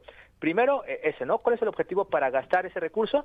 Y la segunda, pues también es saber por qué rebasaste lo que tú habías programado, ¿no? Incluso también, pues identificar algunos casos en donde nos parece que hay que revisar puntualmente algunos servicios que, que, ha contratado el gobierno del Estado con empresas que, pues nos parecen que el trabajo es dudoso y que no tiene, eh, pero parece que, muy claramente no tiene resultados, ¿no? Entonces, creo que es una parte importante el, revisar y, y algo que está sucediendo en los últimos años es que pues el legislativo no participa, no discute, todo lo maneja de manera interna y que creo que es un, es un poder que debería de estar también corrigiendo y redireccionando el recurso para áreas donde se puedan tener mejor eh, resultados. Bueno, y en ese tema, perdón, en ese tema de revisar qué empresas le prestan servicio, recordamos que también el conflicto de interés, ¿no? pero que hace unos meses uno de sus secretarios está uno, uno de los temas en donde por un diseño pagaron hasta 100 mil varos, ¿no? Por un diseño de una e-card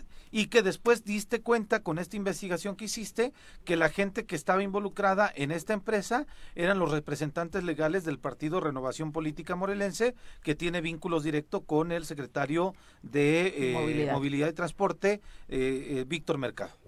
Sí, y que bueno, incluso después de, ese, de esa, esa nota, esa información que publicamos, se ha seguido contratando a, esa empresa, se le dieron otros 600 mil pesos durante el 2021, ya llega a 6.3 millones de pesos en, en estos tres años y que la verdad es cuestionable porque eh, incluso pues también hay otra empresa a la que se le contrata la difusión por redes sociales pero la misma área de comunicación social tiene una dirección general donde, de redes sociales donde cuenta con al menos seis personas dedicadas a esto y que pues no sabemos para qué supuestamente se contrata a otra empresa, ¿no? Pues aquí Pepe, uno ni quisiera hablar, quisiera escucharlo nada más todo lo que dice, ¿no? Roberto, la verdad es que Roberto, buenos días. Eh, Hola, buenos días. Ale Flores. Este, la exdiputada, por alusiones también. Por alusiones personales. No, eh, eh, primero que nada, digo, eh, Roberto, creo que él a lo mejor lo recordará. Yo en un inicio sí intenté, porque platicamos, tuvimos muchas pláticas ahí. Yo le decía, ayúdame con el tema del presupuesto. Incluso lo invité a algunas reuniones.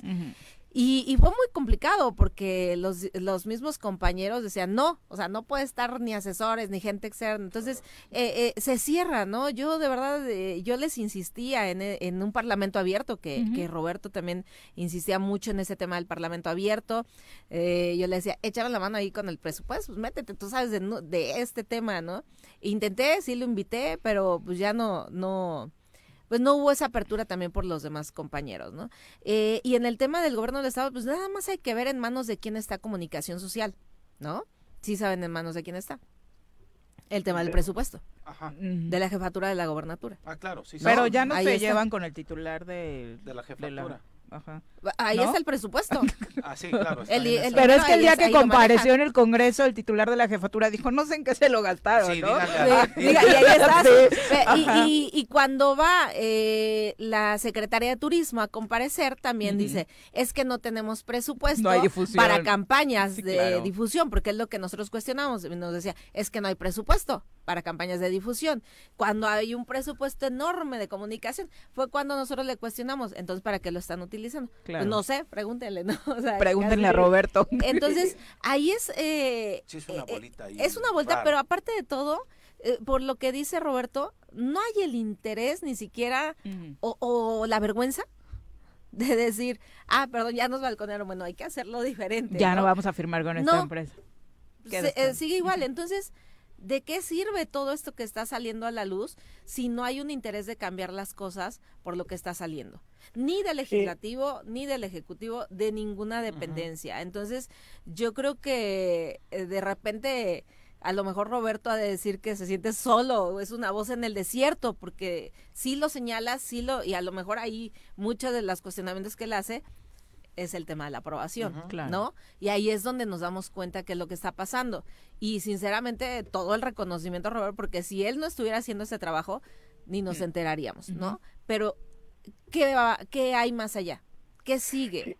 para que realmente esto tenga una repercusión legal de todo lo que se está haciendo, no en el gobierno, sino también en el Congreso, en los ayuntamientos y en todas las dependencias.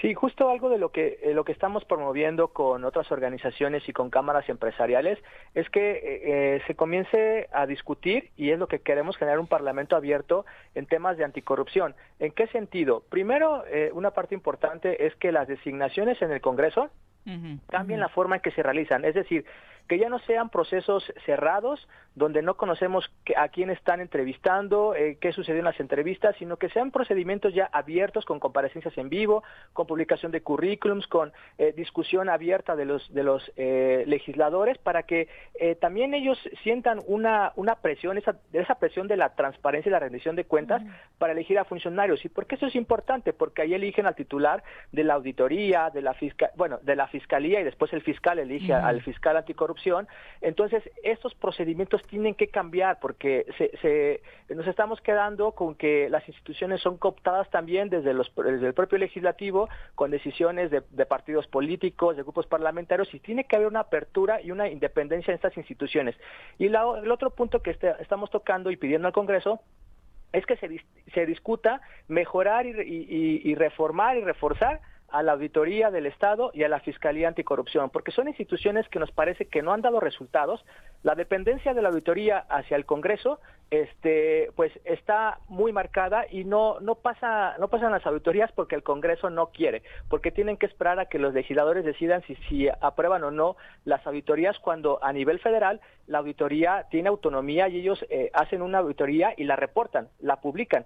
Acá en Morelos se tiene que esperar a que la Comisión de Hacienda o el Comité de Vigilancia decida si la aprueban o no. Entonces, eso nos parece que es muy importante, eh, ver de qué forma le damos eh, presupuesto, autonomía y profesionalización a la auditoría y también a la Fiscalía Anticorrupción. Yo creo que por ahí, eh, impulsando todos desde la sociedad y del Poder Ejecutivo y Legislativo, podríamos tener un gran avance en esta materia en, caso de combate a la corrupción. Porque es gravísimo, Roberto, todas estas comparaciones que aparte no solamente obtienes los datos, las comparativas que generas en torno a cómo se ejerció el presupuesto comparado con otras áreas, este de publicidad, es de verdad lamentable. Ellos podrían justificar lo que dice eh, Alejandra, ¿no? De, bueno, gastamos de más porque estamos en pandemia y le invertimos a la publicidad y a la promoción de, del Estado en otras entidades.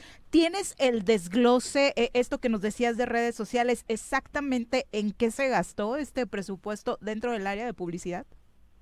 Sí, está eh, identificado. Ahí eh, hay gastos que, que se van en, este, sobre todo en difusión, ¿no? En medios impresos, en medios eh, electrónicos, en, en espectaculares, eh, incluso hay unos gastos también en, en, llamadas telefónicas, o al menos eso así se reporta. ¿Para qué? Donde, donde supuestamente se estuvo eh, reportando respecto a, a, la pandemia, ¿no? A, eh, avisando a la sociedad que tenía que quedarse en casa. ¿A la de Canadá? A mí nunca me hablaron. a mí nunca me hablaron. Sí, ¿no? pues, en esto fueron cerca de un millón de pesos, ¿no? Y, y justo también en, en, año electoral. Entonces, pues ahí nos han dado información, pero, uh -huh. pero queda mucha duda de que realmente se hayan hecho esas llamadas, por ejemplo. Uh -huh. Y entonces hay diversos gastos que tendrían que revisarse y analizarse. Sí hay que decir que la, la jefatura de la oficina de, de la gubernatura uh -huh. sí publica la información de los contratos y de las facturas. Entonces ahí hay información que desde la ciudadanía se puede tener acceso y revisarla. Eh, porque sí nos parece que es excesivo el gasto y que el, los resultados pues están eh, tendrían que revisarse correctamente, ¿no? Al menos son transparentes, ¿no? en, ese en Mira, eso sí cumplen. Pero además yo creo que lo que tenemos que, que, que ir es hacia un debate sobre eh, esta inversión en medios de comunicación, qué parámetros tiene, este, mm. por qué a, por ejemplo, porque además lo dice ahí, ¿por qué TV Azteca tiene 65 millones de pesos y por qué, y no estoy defendiendo, Televisa tiene 25, ¿no? Este, que es casi un tercio de lo que tiene TV Azteca. ¿En dónde existe este parámetro de por qué a este medio le voy a invertir más y por qué a este medio le invierto menos? ¿O por qué hay medios con los que de plano no quiero trabajar? Que esa es la otra parte de la violencia también que se tiene hacia los medios de comunicación, porque algunos dicen, este, ah, no. Este, ¿El choro con cuánto salió en tu lista? con menos cuánto. no, con nada. Oye, pero es real, ¿no? Y no solamente en el ejercicio de los recursos a nivel estatal para la publicidad. Se entiende que es un tema de análisis individual, pero tendría también que perfeccionarse para los municipios y demás, ¿no? O sea, el parejo. impacto que tiene tu medio tendría que tener equilibrio con... Ah, bueno, tú también estuviste en esa área con el Congreso durante años. Años, años sí, ¿no? ¿no? Eh, y nosotros lo que hacemos sí es, eh, porque cada que te sentabas con los medios, pues sí te uh -huh. llevaban sus estadísticas, tanto sí. Televisa, TV Azteca. Y todos son número uno, ¿no? O sea, todos son Uno es el más leído y otro es el más vendido, ¿no? Pero al final de cuentas, o sea, yo, yo sinceramente, eh, eh, la vez pasada que fui diputada, o sea, te dabas cuenta también, porque ibas a una entrevista, uh -huh. podías ir a, a, varios medios, pero la gente te, ah, te escuché, ¿no? Uh -huh. Ah, mírate bien, ¿no? Uh -huh. Y aunque fuiste a otros, pues ni te vieron ni te escucharon. Sí, ¿no? Ese es un parámetro que como servidor público también te das cuenta, pero si hay estadísticas, hay números que de repente no crees en ellos, pero también es una, digo, teniendo todo este presupuesto que tienen para un análisis de cómo invertir, porque al final de cuentas sí. es en beneficio también de del gobierno de en este caso, de claro. la institución, de, de, de, cambiar esa percepción, ¿no? De decir, ahí, ¿en qué perdón, voy a invertir? Como, ¿Para uh -huh. qué? Como comenta, este, eh, yo creo que un, hay también incluso parámetros, hay medios para que en estos casos, en estos casos se pueda también transparentar. Eh, hace uh -huh. algunos años la asociación Fundar uh -huh. generó una plataforma donde permitía eh, que, que, las instituciones pudieran ahí subir información respecto a la contratación de publicidad oficial. Entonces, era una plataforma que te permitía, pues, de manera transparente, identificar en qué se estaba gastando, en qué, en qué medios, en qué contenidos, y eso pues lo hacía eh, todavía pues un poco con, con, más mecanismos de transparencia, ¿no? Entonces, eh, no quiere decir que no se tenga que gastar, sino que uh -huh. se pongan y que se analicen parámetros que nos permitan identificar que tiene una repercusión o que se está invirtiendo en lo correcto, en lo adecuado que, uh -huh. que necesita el Estado. Entonces, eh, pues el camino sería transitar también hacia la transparencia, hacia la discusión, a la apertura también en estos temas, para que podamos entre todos identificar en qué se debería de estar gastando más, ¿no? Estaban hablando del tema de seguridad, pues bueno, a lo mejor parte de esos recursos se deberían de invertir también en temas de, de, de seguridad, ¿no? En fortalecer a, a, los policías, el, el, material que tienen ellos, etcétera. Sus salarios. Es, es, necesaria la discusión en estos temas para que podamos invertir mejor. Sin duda, Roberto, como siempre, muchas gracias por la comunicación. ¿Dónde podemos darle una revisada más amplia a tus datos? Sí, con gusto nos encuentran en redes sociales, en Twitter como Rinde Cuentas Mor y en Facebook como Morelo Rinde Cuentas. ¿Qué, qué viene? Oh. Ahí adelanto. Sí, dinos, dinos, a quién. No, pues estamos trabajando en eso. eh, lo que sí nos puedes decir es como cuántas Saludos, solicitudes, mucho, como cuántas solicitudes de información mandas al día. Pues eh, miren, de, estamos haciendo, eh, desde que iniciamos, llevamos cerca de 7 mil solicitudes de información. En los últimos cuatro meses puedo decir que hemos hecho cerca de mil, sobre todo con temas de contratos. Eh, eh, ahí la institución que más, más es difícil eh, poder obtener datos son los servicios de salud de Morelos. Le hemos hecho más de 600 solicitudes pidiéndole los contratos y prácticamente todas se han convertido en queja porque no entrega la información argumentando este, que es información clasificada porque se están haciendo auditorías. ¿no? Entonces, eh, pues desafortunadamente tenemos de los dos lados quienes sí transparentan, pero también muchos que no están transparentando información. Oye, ¿ya hay medición sobre las nuevas administraciones municipales? ¿Cómo van? Pues mira, yo creo que todavía estamos un poco eh, cortos de tiempo porque la, la, información de transparencia la tendrían que estar subiendo, por ejemplo, ahorita, el caso de enero ya tendría que estar arriba a partir del 10 de febrero aproximadamente, entonces sería poco tiempo. Hay algunas otras obligaciones de transparencia que se suben de manera trimestral, es decir, que a partir de abril podríamos estar revisando. Entonces yo creo que un buen periodo para empezar a, a tener datos o información de los municipios, yo creo que sería entre marzo y abril para empezar ya a hablar de si están cumpliendo o no de la, con la transparencia. Ojalá que se eh, apliquen, porque habían avanzado, ¿no? Los municipios en este sentido. Sí, hay, hay algunos municipios que sí han estado publicando. La mayor parte de ellos eh, tienen también mucha resistencia a publicar información. Muchas gracias, Roberto. Muy buenos días. Gracias a ustedes. Un abrazo, Saludos. Buen Roberto. día. Saludos, ¿no? Y, y de verdad, o sea, no, no es un asunto, por eso decíamos tanto presupuesto estatal como los municipales para publicidad. ¿Por qué darle presupuesto más al que te cae bien y quitarle presupuesto al que te cae No deja mal? de eso, ¿no? luego en esas listas aparecen medios que ni siquiera ¿Dónde los están? conocen. Sí, claro. ¿no?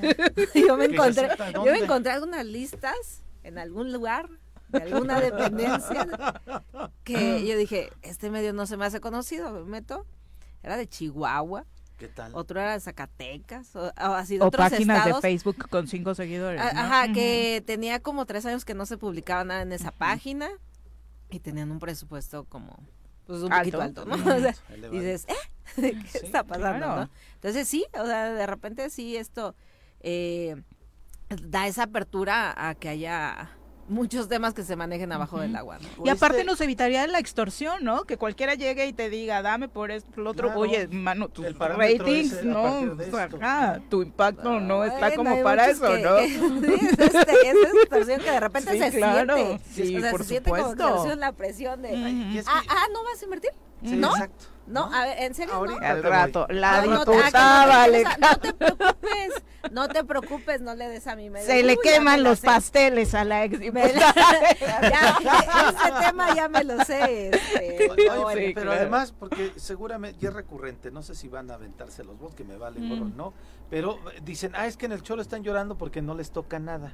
A mí me Ah. parece que tiene que haber un piso parejo para todos los medios y a partir de ahí después tener ciertos parámetros, porque somos comunicados, o sea, estamos comunicando, llegamos a la gente. Y la audiencia del no hay- Matutino también no hay- merece información, ¿no? Sí, no hay, no hay campaña donde te diga oficial, donde digan va a haber la vacunación en tal lugar. Este va a haber pruebas antígenas en tal lugar. No hay spot publicitarios al respecto. Oye, si no es por el trabajo que, hace el Instituto Mexicano del Seguro Social y la comunicación que ellos generan, en este espacio, por ejemplo, el auditorio del Tesoro Matutino, no se hubiera enterado de ese proceso si el doctor Van Dyck no hubiera tenido la disposición de atender a todos los medios de medios comunicación sin sí. distingo, ¿no? Y que eso sí es, esa Pero es los medios son los que los han buscado, Exactamente. ¿no? O sea, los medios son los que buscan a la institución. Oye, la gente quiere saber esto, pero no hay una institución que diga, te lo mando, te lo mando porque Claro. esto te ayuda. Entonces, eh, sí es un tema bastante complicado. Y son eh, pocos los tema. funcionarios públicos que tienen Sí, esa pero ¿sabes disposición, por qué? ¿no? Porque muchos ven como enemigos a los medios de comunicación. Sí. O, o- o ven como enemigos o les tienen miedo.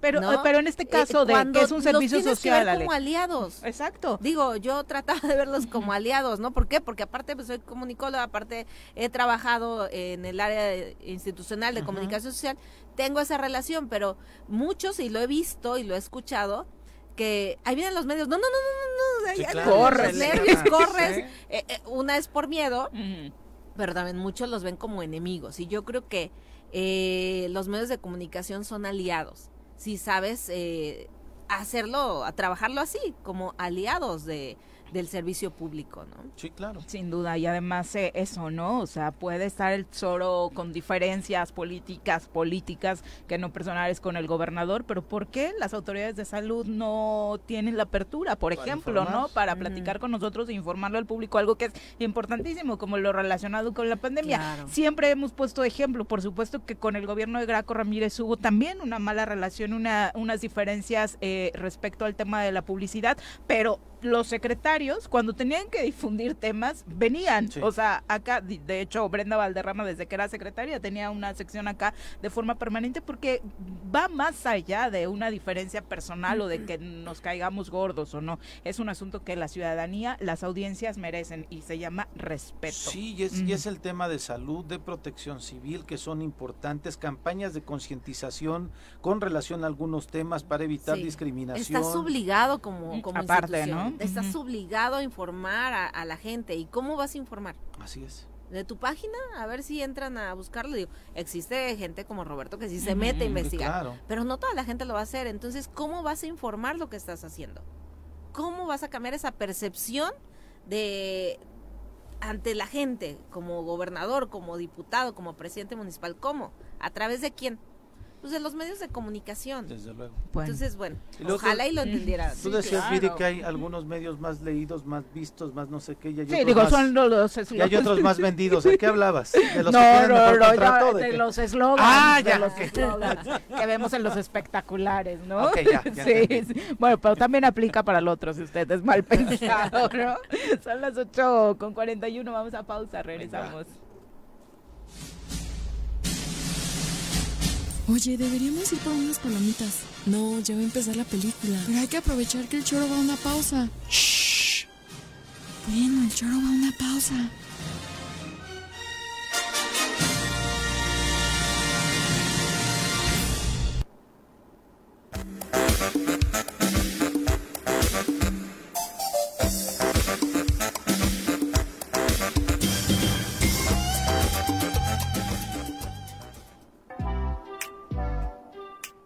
Copicopias Cuernavaca. ¿Necesitas imprimir? No busques más. Copicopias es tu mejor opción. Somos los expertos en publicidad, impresiones, fotocopiado y diseño web. Te ayudamos con tus tarjetas, volantes, lonas, escaneo, sublimado, vinil, playeras y mucho más. Visita nuestro catálogo y agréganos en WhatsApp al 777-349-5053 o llámanos al 777-244-4232. Encuéntranos en San Cristóbal número 3, Colonia San Cristóbal, en Cuernavaca, Morelos.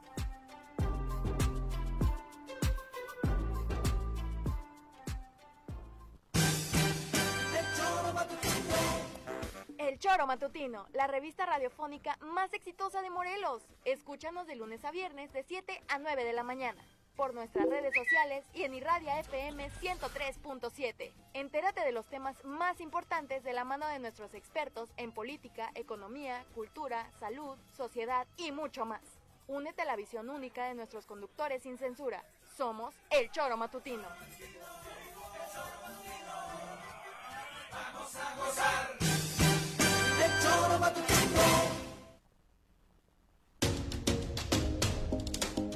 Orto Noriega, Ortopedia y Traumatología. Somos especialistas en terapia deportiva. Tenemos la mejor atención médica para recuperar al máximo las capacidades de movilidad. Recupera tu estado físico y reincorpórate a la vida. Encuéntranos en Avenida Teopanzolco, número 211, Consultorio 102, Colonia Vista Hermosa, en Cuernavaca, Morelos. O llámanos al 777-315-0863 o al 777-357-1724.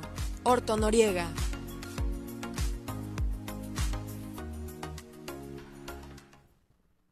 Las disidencias son también radiales. Fanzine, la alternativa sonora sobre arte, ciencia y movimientos contraculturales. Fanzine. Hola, soy Arce y te invito los días lunes, miércoles y viernes en punto de las 11 del día a ser parte de Fanzine. Ven, conéctate por el 103.7 y Radia FM, radiodesafío.mx y las plataformas del Choro Matutino. Nuestros héroes vuelven al choro después del corte.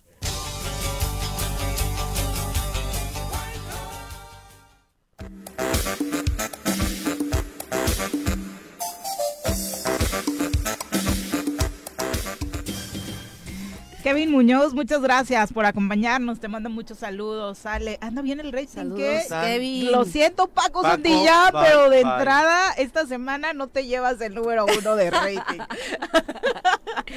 Ah, es que yo sí traigo postre y Paco Santillán yo creo que no trae. No, la verdad es que, bueno, con lo de No, pero- cuidar bebés anda desveladito. Ay, sí, Pero sí, el póster sí, nos lo sí. traes a nosotros, no al auditorio. Y entonces el Ah, auditorio es el que se sí. manifiesta. Es, es por gusto, es por Sí, gusto sí, lo sí. del auditorio, sin lugar a dudas. Eh, por supuesto, también hablar, sí, dice Ricardo Montaño, eh, ¿qué, qué va a pasar para que un día realmente con todas estas denuncias que se hacen, alguien reciba castigo más allá del quemón público? Lo hablábamos fuera del aire. Exacto. Desafortunadamente, vemos que las instituciones van caminando poco a poco, poco a poco en algunos momentos, pero este, pues no sabemos bien a ciencia cierta qué es lo que qué es lo que pasa. Dice, de pronto, Te estás muriendo de frío, Sí, sí, diputado.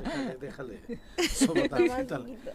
y de pronto, pues, mira, vimos que ahora en esta semana nos enteramos que ya hay un ejercicio de, de pues ya penal a- en contra de la subsec- de la Ah, de secretaria Izquierdo, ¿no? ¿no? Ah, sí, de obras ajá. públicas y este pues de pronto la fiscalía dice hay tiempos que tenemos que cumplir este no todo es fast track no o sea no es no todo se puede hacer de manera rápida pero sí desafortunadamente lo comentamos también fuera del aire no este hay muchas denuncias que principalmente Morelos rinde cuentas con relación a la transparencia realiza y que desafortunadamente luego no van o no se les da seguimiento en una denuncia pública ante las instituciones. Y luego la pregunta también es por qué tiene que estar Roberto presente, eh, si hay también autoridades encargadas de hacer este trabajo y oh, es obvio que no lo Sí, están claro, haciendo, ¿no? claro, claro. Ujú. Eh, las, auditorías y demás, Las y que obviamente las contralorías, eh, ¿cuándo van a rendir frutos, no? Que era lo, pre- lo que precisamente cuestionaba el, el radio escucha. Todos estos datos son de una obviedad y no pasa nada. Te voy a decir una, una y además que va en detrimento a mi persona. Hace unos meses recibí un apercibimiento de la, de la Secretaría de la Contraloría porque no había declarado, supuestamente, ¿eh? Lo digo en- en- a mi favor, mi, eh, no había rendido mi declaración patrimonial del 2017. Y eso me lo hicieron apenas, Viri. Entonces imagínate el rezago que traen, Sí, no. ¿no? Pero además, bueno, yo no quiero decir, sí lo hice, lo hice, ¿no? Sí. Pero si a mí me percibieron del 2017, Del 2017 apenas en el 2021, 2022. Sí, 2022, imagínate. imagínate de pronto el rezago No, ya se fueron del país ¿no? para cuando les llamen. Exactamente. Son las 8 con 47. Vamos a saludar con muchísimo gusto a través de la línea telefónica al diputado Agustín. Ah, bueno, No a- ahorita les, les decimos a la Ah, senadora eh, Lucía Mesa, quien recibimos con muchísimo gusto en este espacio. Senadora, ¿cómo te va? Muy buenos días. Hola Viri, ¿cómo estás? Qué gusto saludarte a ti el auditorio. Veo que estás ahí muy bien acompañada de nuestro amigo Pepe Montes y de Ale Flores. Un Es correcto, saludo. senadora. Muy buenos días. No sabemos si viene acompañada, pero aquí estamos. Al Sí. menos yo. De Ale no sé qué puedo yo decir. digo que sí, yo digo que sí, donde los invita, yo creo que sí, ¿no? Definitivamente sí, sí es así, eh, senadora. Muchísimas gracias por la comunicación y por supuesto interesados en platicar contigo en torno a todo lo que ha estado eh, sucediendo, particularmente con este tema de la inseguridad de nuestra entidad. Siempre ha sido una voz importante respecto a, a esta materia. Sí, claro, a tus órdenes, a tus órdenes, Viri. ¿Qué, qué tiene que pasar eh, eh, para que las cosas mejoren en el estado de Morelos, senadora? De pronto, cada vez que hablamos de las diferentes problemáticas en la entidad, eh, muchos eh, responden, bueno, es que si no funciona la autoridad estatal, pues tenemos representantes en otros ámbitos que tampoco están haciendo mucho. Bueno, en este sentido, primero que nada quiero decirte que pues para que pueda haber un cambio sustancial en el estado de Morelos en materia de seguridad pública, pues primero se tiene que limpiar, escúchame bien lo que voy a decir, a lo mejor puede ser muy fuerte, pero se tiene que limpiar el estado de toda la narcopolítica, porque lamentablemente la narcopolítica pues nos ha ganado, nos ha ganado. Y vemos a muchos actores políticos ocupando actualmente un cargo de elección popular vinculados a la delincuencia organizada. Y eso no lo podemos permitir en el estado de Morelos. Entonces, el primer paso que tenemos que dar, y sobre todo las autoridades este, a nivel federal, deben de, este, que evidentemente, pues me imagino que ya deben de saber quiénes son las personas que están sujetas a alguna investigación por algún vínculo con la delincuencia organizada. Entonces, el primer punto yo diría, tenemos que limpiar al Estado de la narcopolítica. Si no limpiamos al Estado de la narcopolítica, esto va a continuar, esto va a seguir lamentablemente y Morelos está yendo a un barril sin fondo, a un barranco prácticamente, porque no hay una autoridad, porque no tienen este, ni la capacidad eh, precisamente para poder sacar al Estado adelante, pero sobre todo por los vínculos eh, que tienen con la delincuencia organizada. Y es parte, por supuesto, de esa problemática eh, que está repercutiendo, esas omisiones repercutiendo en muchos otros ámbitos, como el educativo. Has manifestado pues tu solidaridad y apoyo con la UAM. El problema es que recursos no, no hay, senadora. Sí, quiero comentarte que, bueno, he estado muy al pendiente, eh, pues, bueno, con toda la Comisión de Juventud y Deporte, pues tenemos un vínculo muy importante ahí con los jóvenes de la universidad, pero, y, hemos estado muy de cerca con el rector, pues siempre tratando de, de conseguir recursos este, para la universidad, y también algo que hay que dejar bien claro, o sea, no, no es de que se estén eh, tomando dinero que no es suyo, ni mucho menos. Hubo un incremento de matrícula, hubo un, este, un incremento en, en la plantilla de investigadores y académicos precisamente y que no son reconocidos pues por la institución y que de alguna manera pues esto está generando un, un excedente.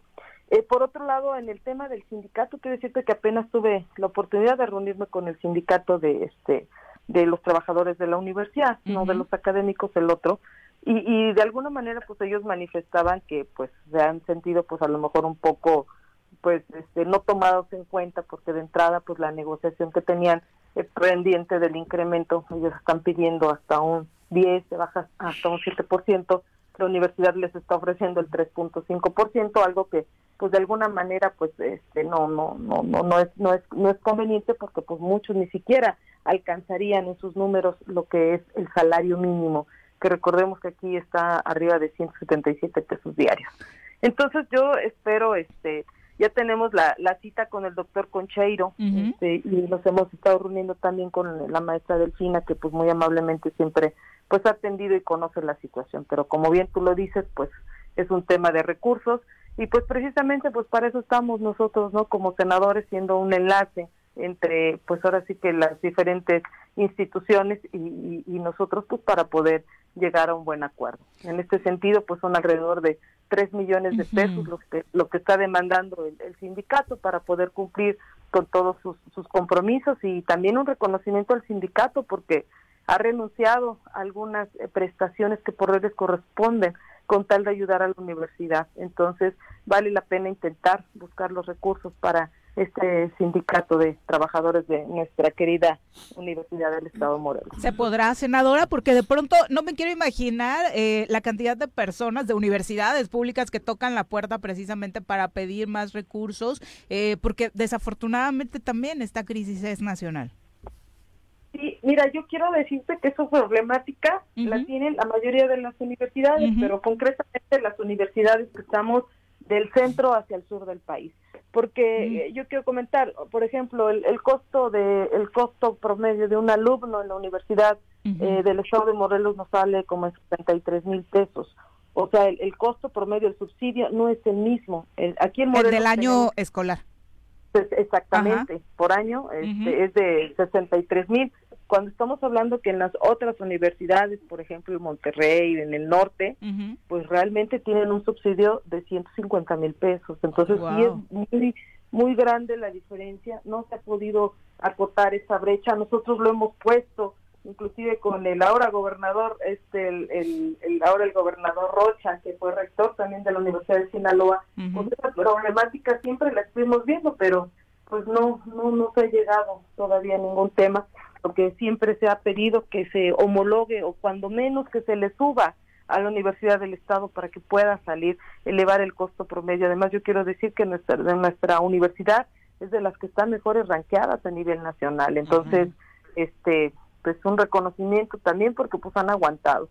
Yo espero que ahorita pues este lleguen a buenas pláticas, a buenos este términos y que se levante la huelga. Yo creo que los jóvenes hoy los tenemos que poner al centro del al centro del debate, al centro de la negociación, porque pues finalmente, pues también están tomando clases en la calle, o sea, porque no se ha entregado por temas de corrupción nuevamente este este edificio que no les han entregado y que ellos han tenido que manifestarse, inclusive tomar este eh, algunas acciones ahí para que volteen y puedan ser escuchados, ¿no? También estamos en eso de un dinero que se dejó de pagar, ¿no? Y, y que pues no se han entregado los edificios pues por falta de pago, ¿no?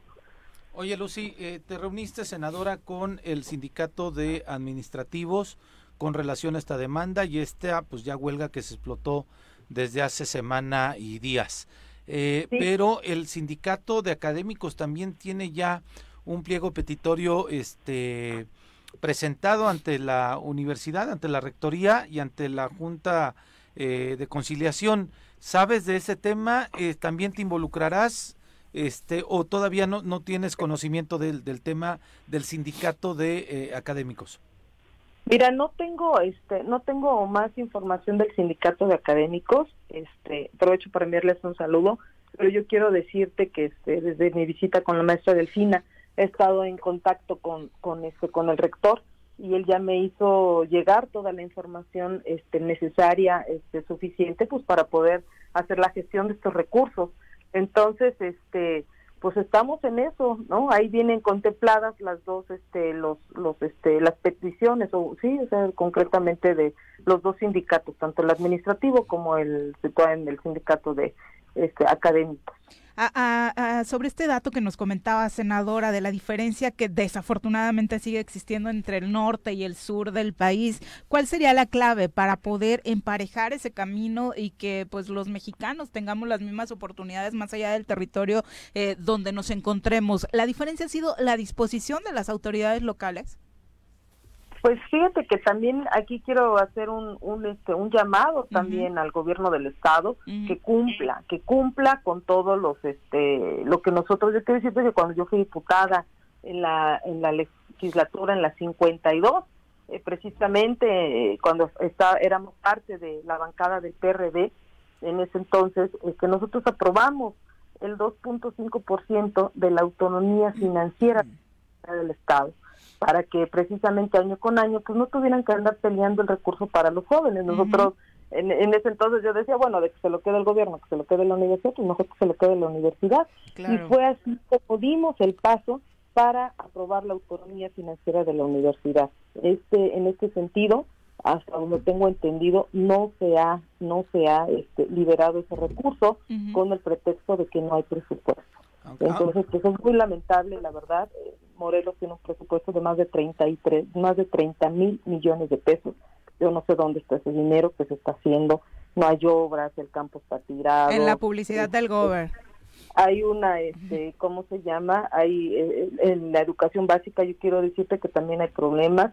Estamos viendo la basificación también de unos eh, profesores, una plantilla de 172 maestros que están dando clases y que no les están pagando. Ese fue el motivo por el que fui con con la maestra Delfina. programa de inglés. inglés, Proni, ¿no? sí, este, ¿no? Y, de clase, o sea, la verdad que está, la situación está complicada, ¿no? Entonces, pues sí, hay mucho que atender en el Estado. Entonces, te comento, eh, para que por nosotros se pueda homologar es una cuestión de presupuesto y lamentablemente, como siempre, siempre, siempre había dominado en este caso el, el PRIAN, el PRI, el PAN y sus aliados en el Congreso, en la Cámara de Diputados, es ahí donde se destinaba el presupuesto. Entonces, la mayoría de diputados, pues era de, este, del PRI, del norte, Entonces, son sus, las universidades que tienen más recursos. ¿Por qué? Pues porque los diputados del PRI pues, privilegiaban como mayoría mandarle más recursos a esas universidades. Entonces, pues no les pueden no les puedes quitar recursos, o sea, no no no les puedes aplicar de, "Ay, ahora te quito."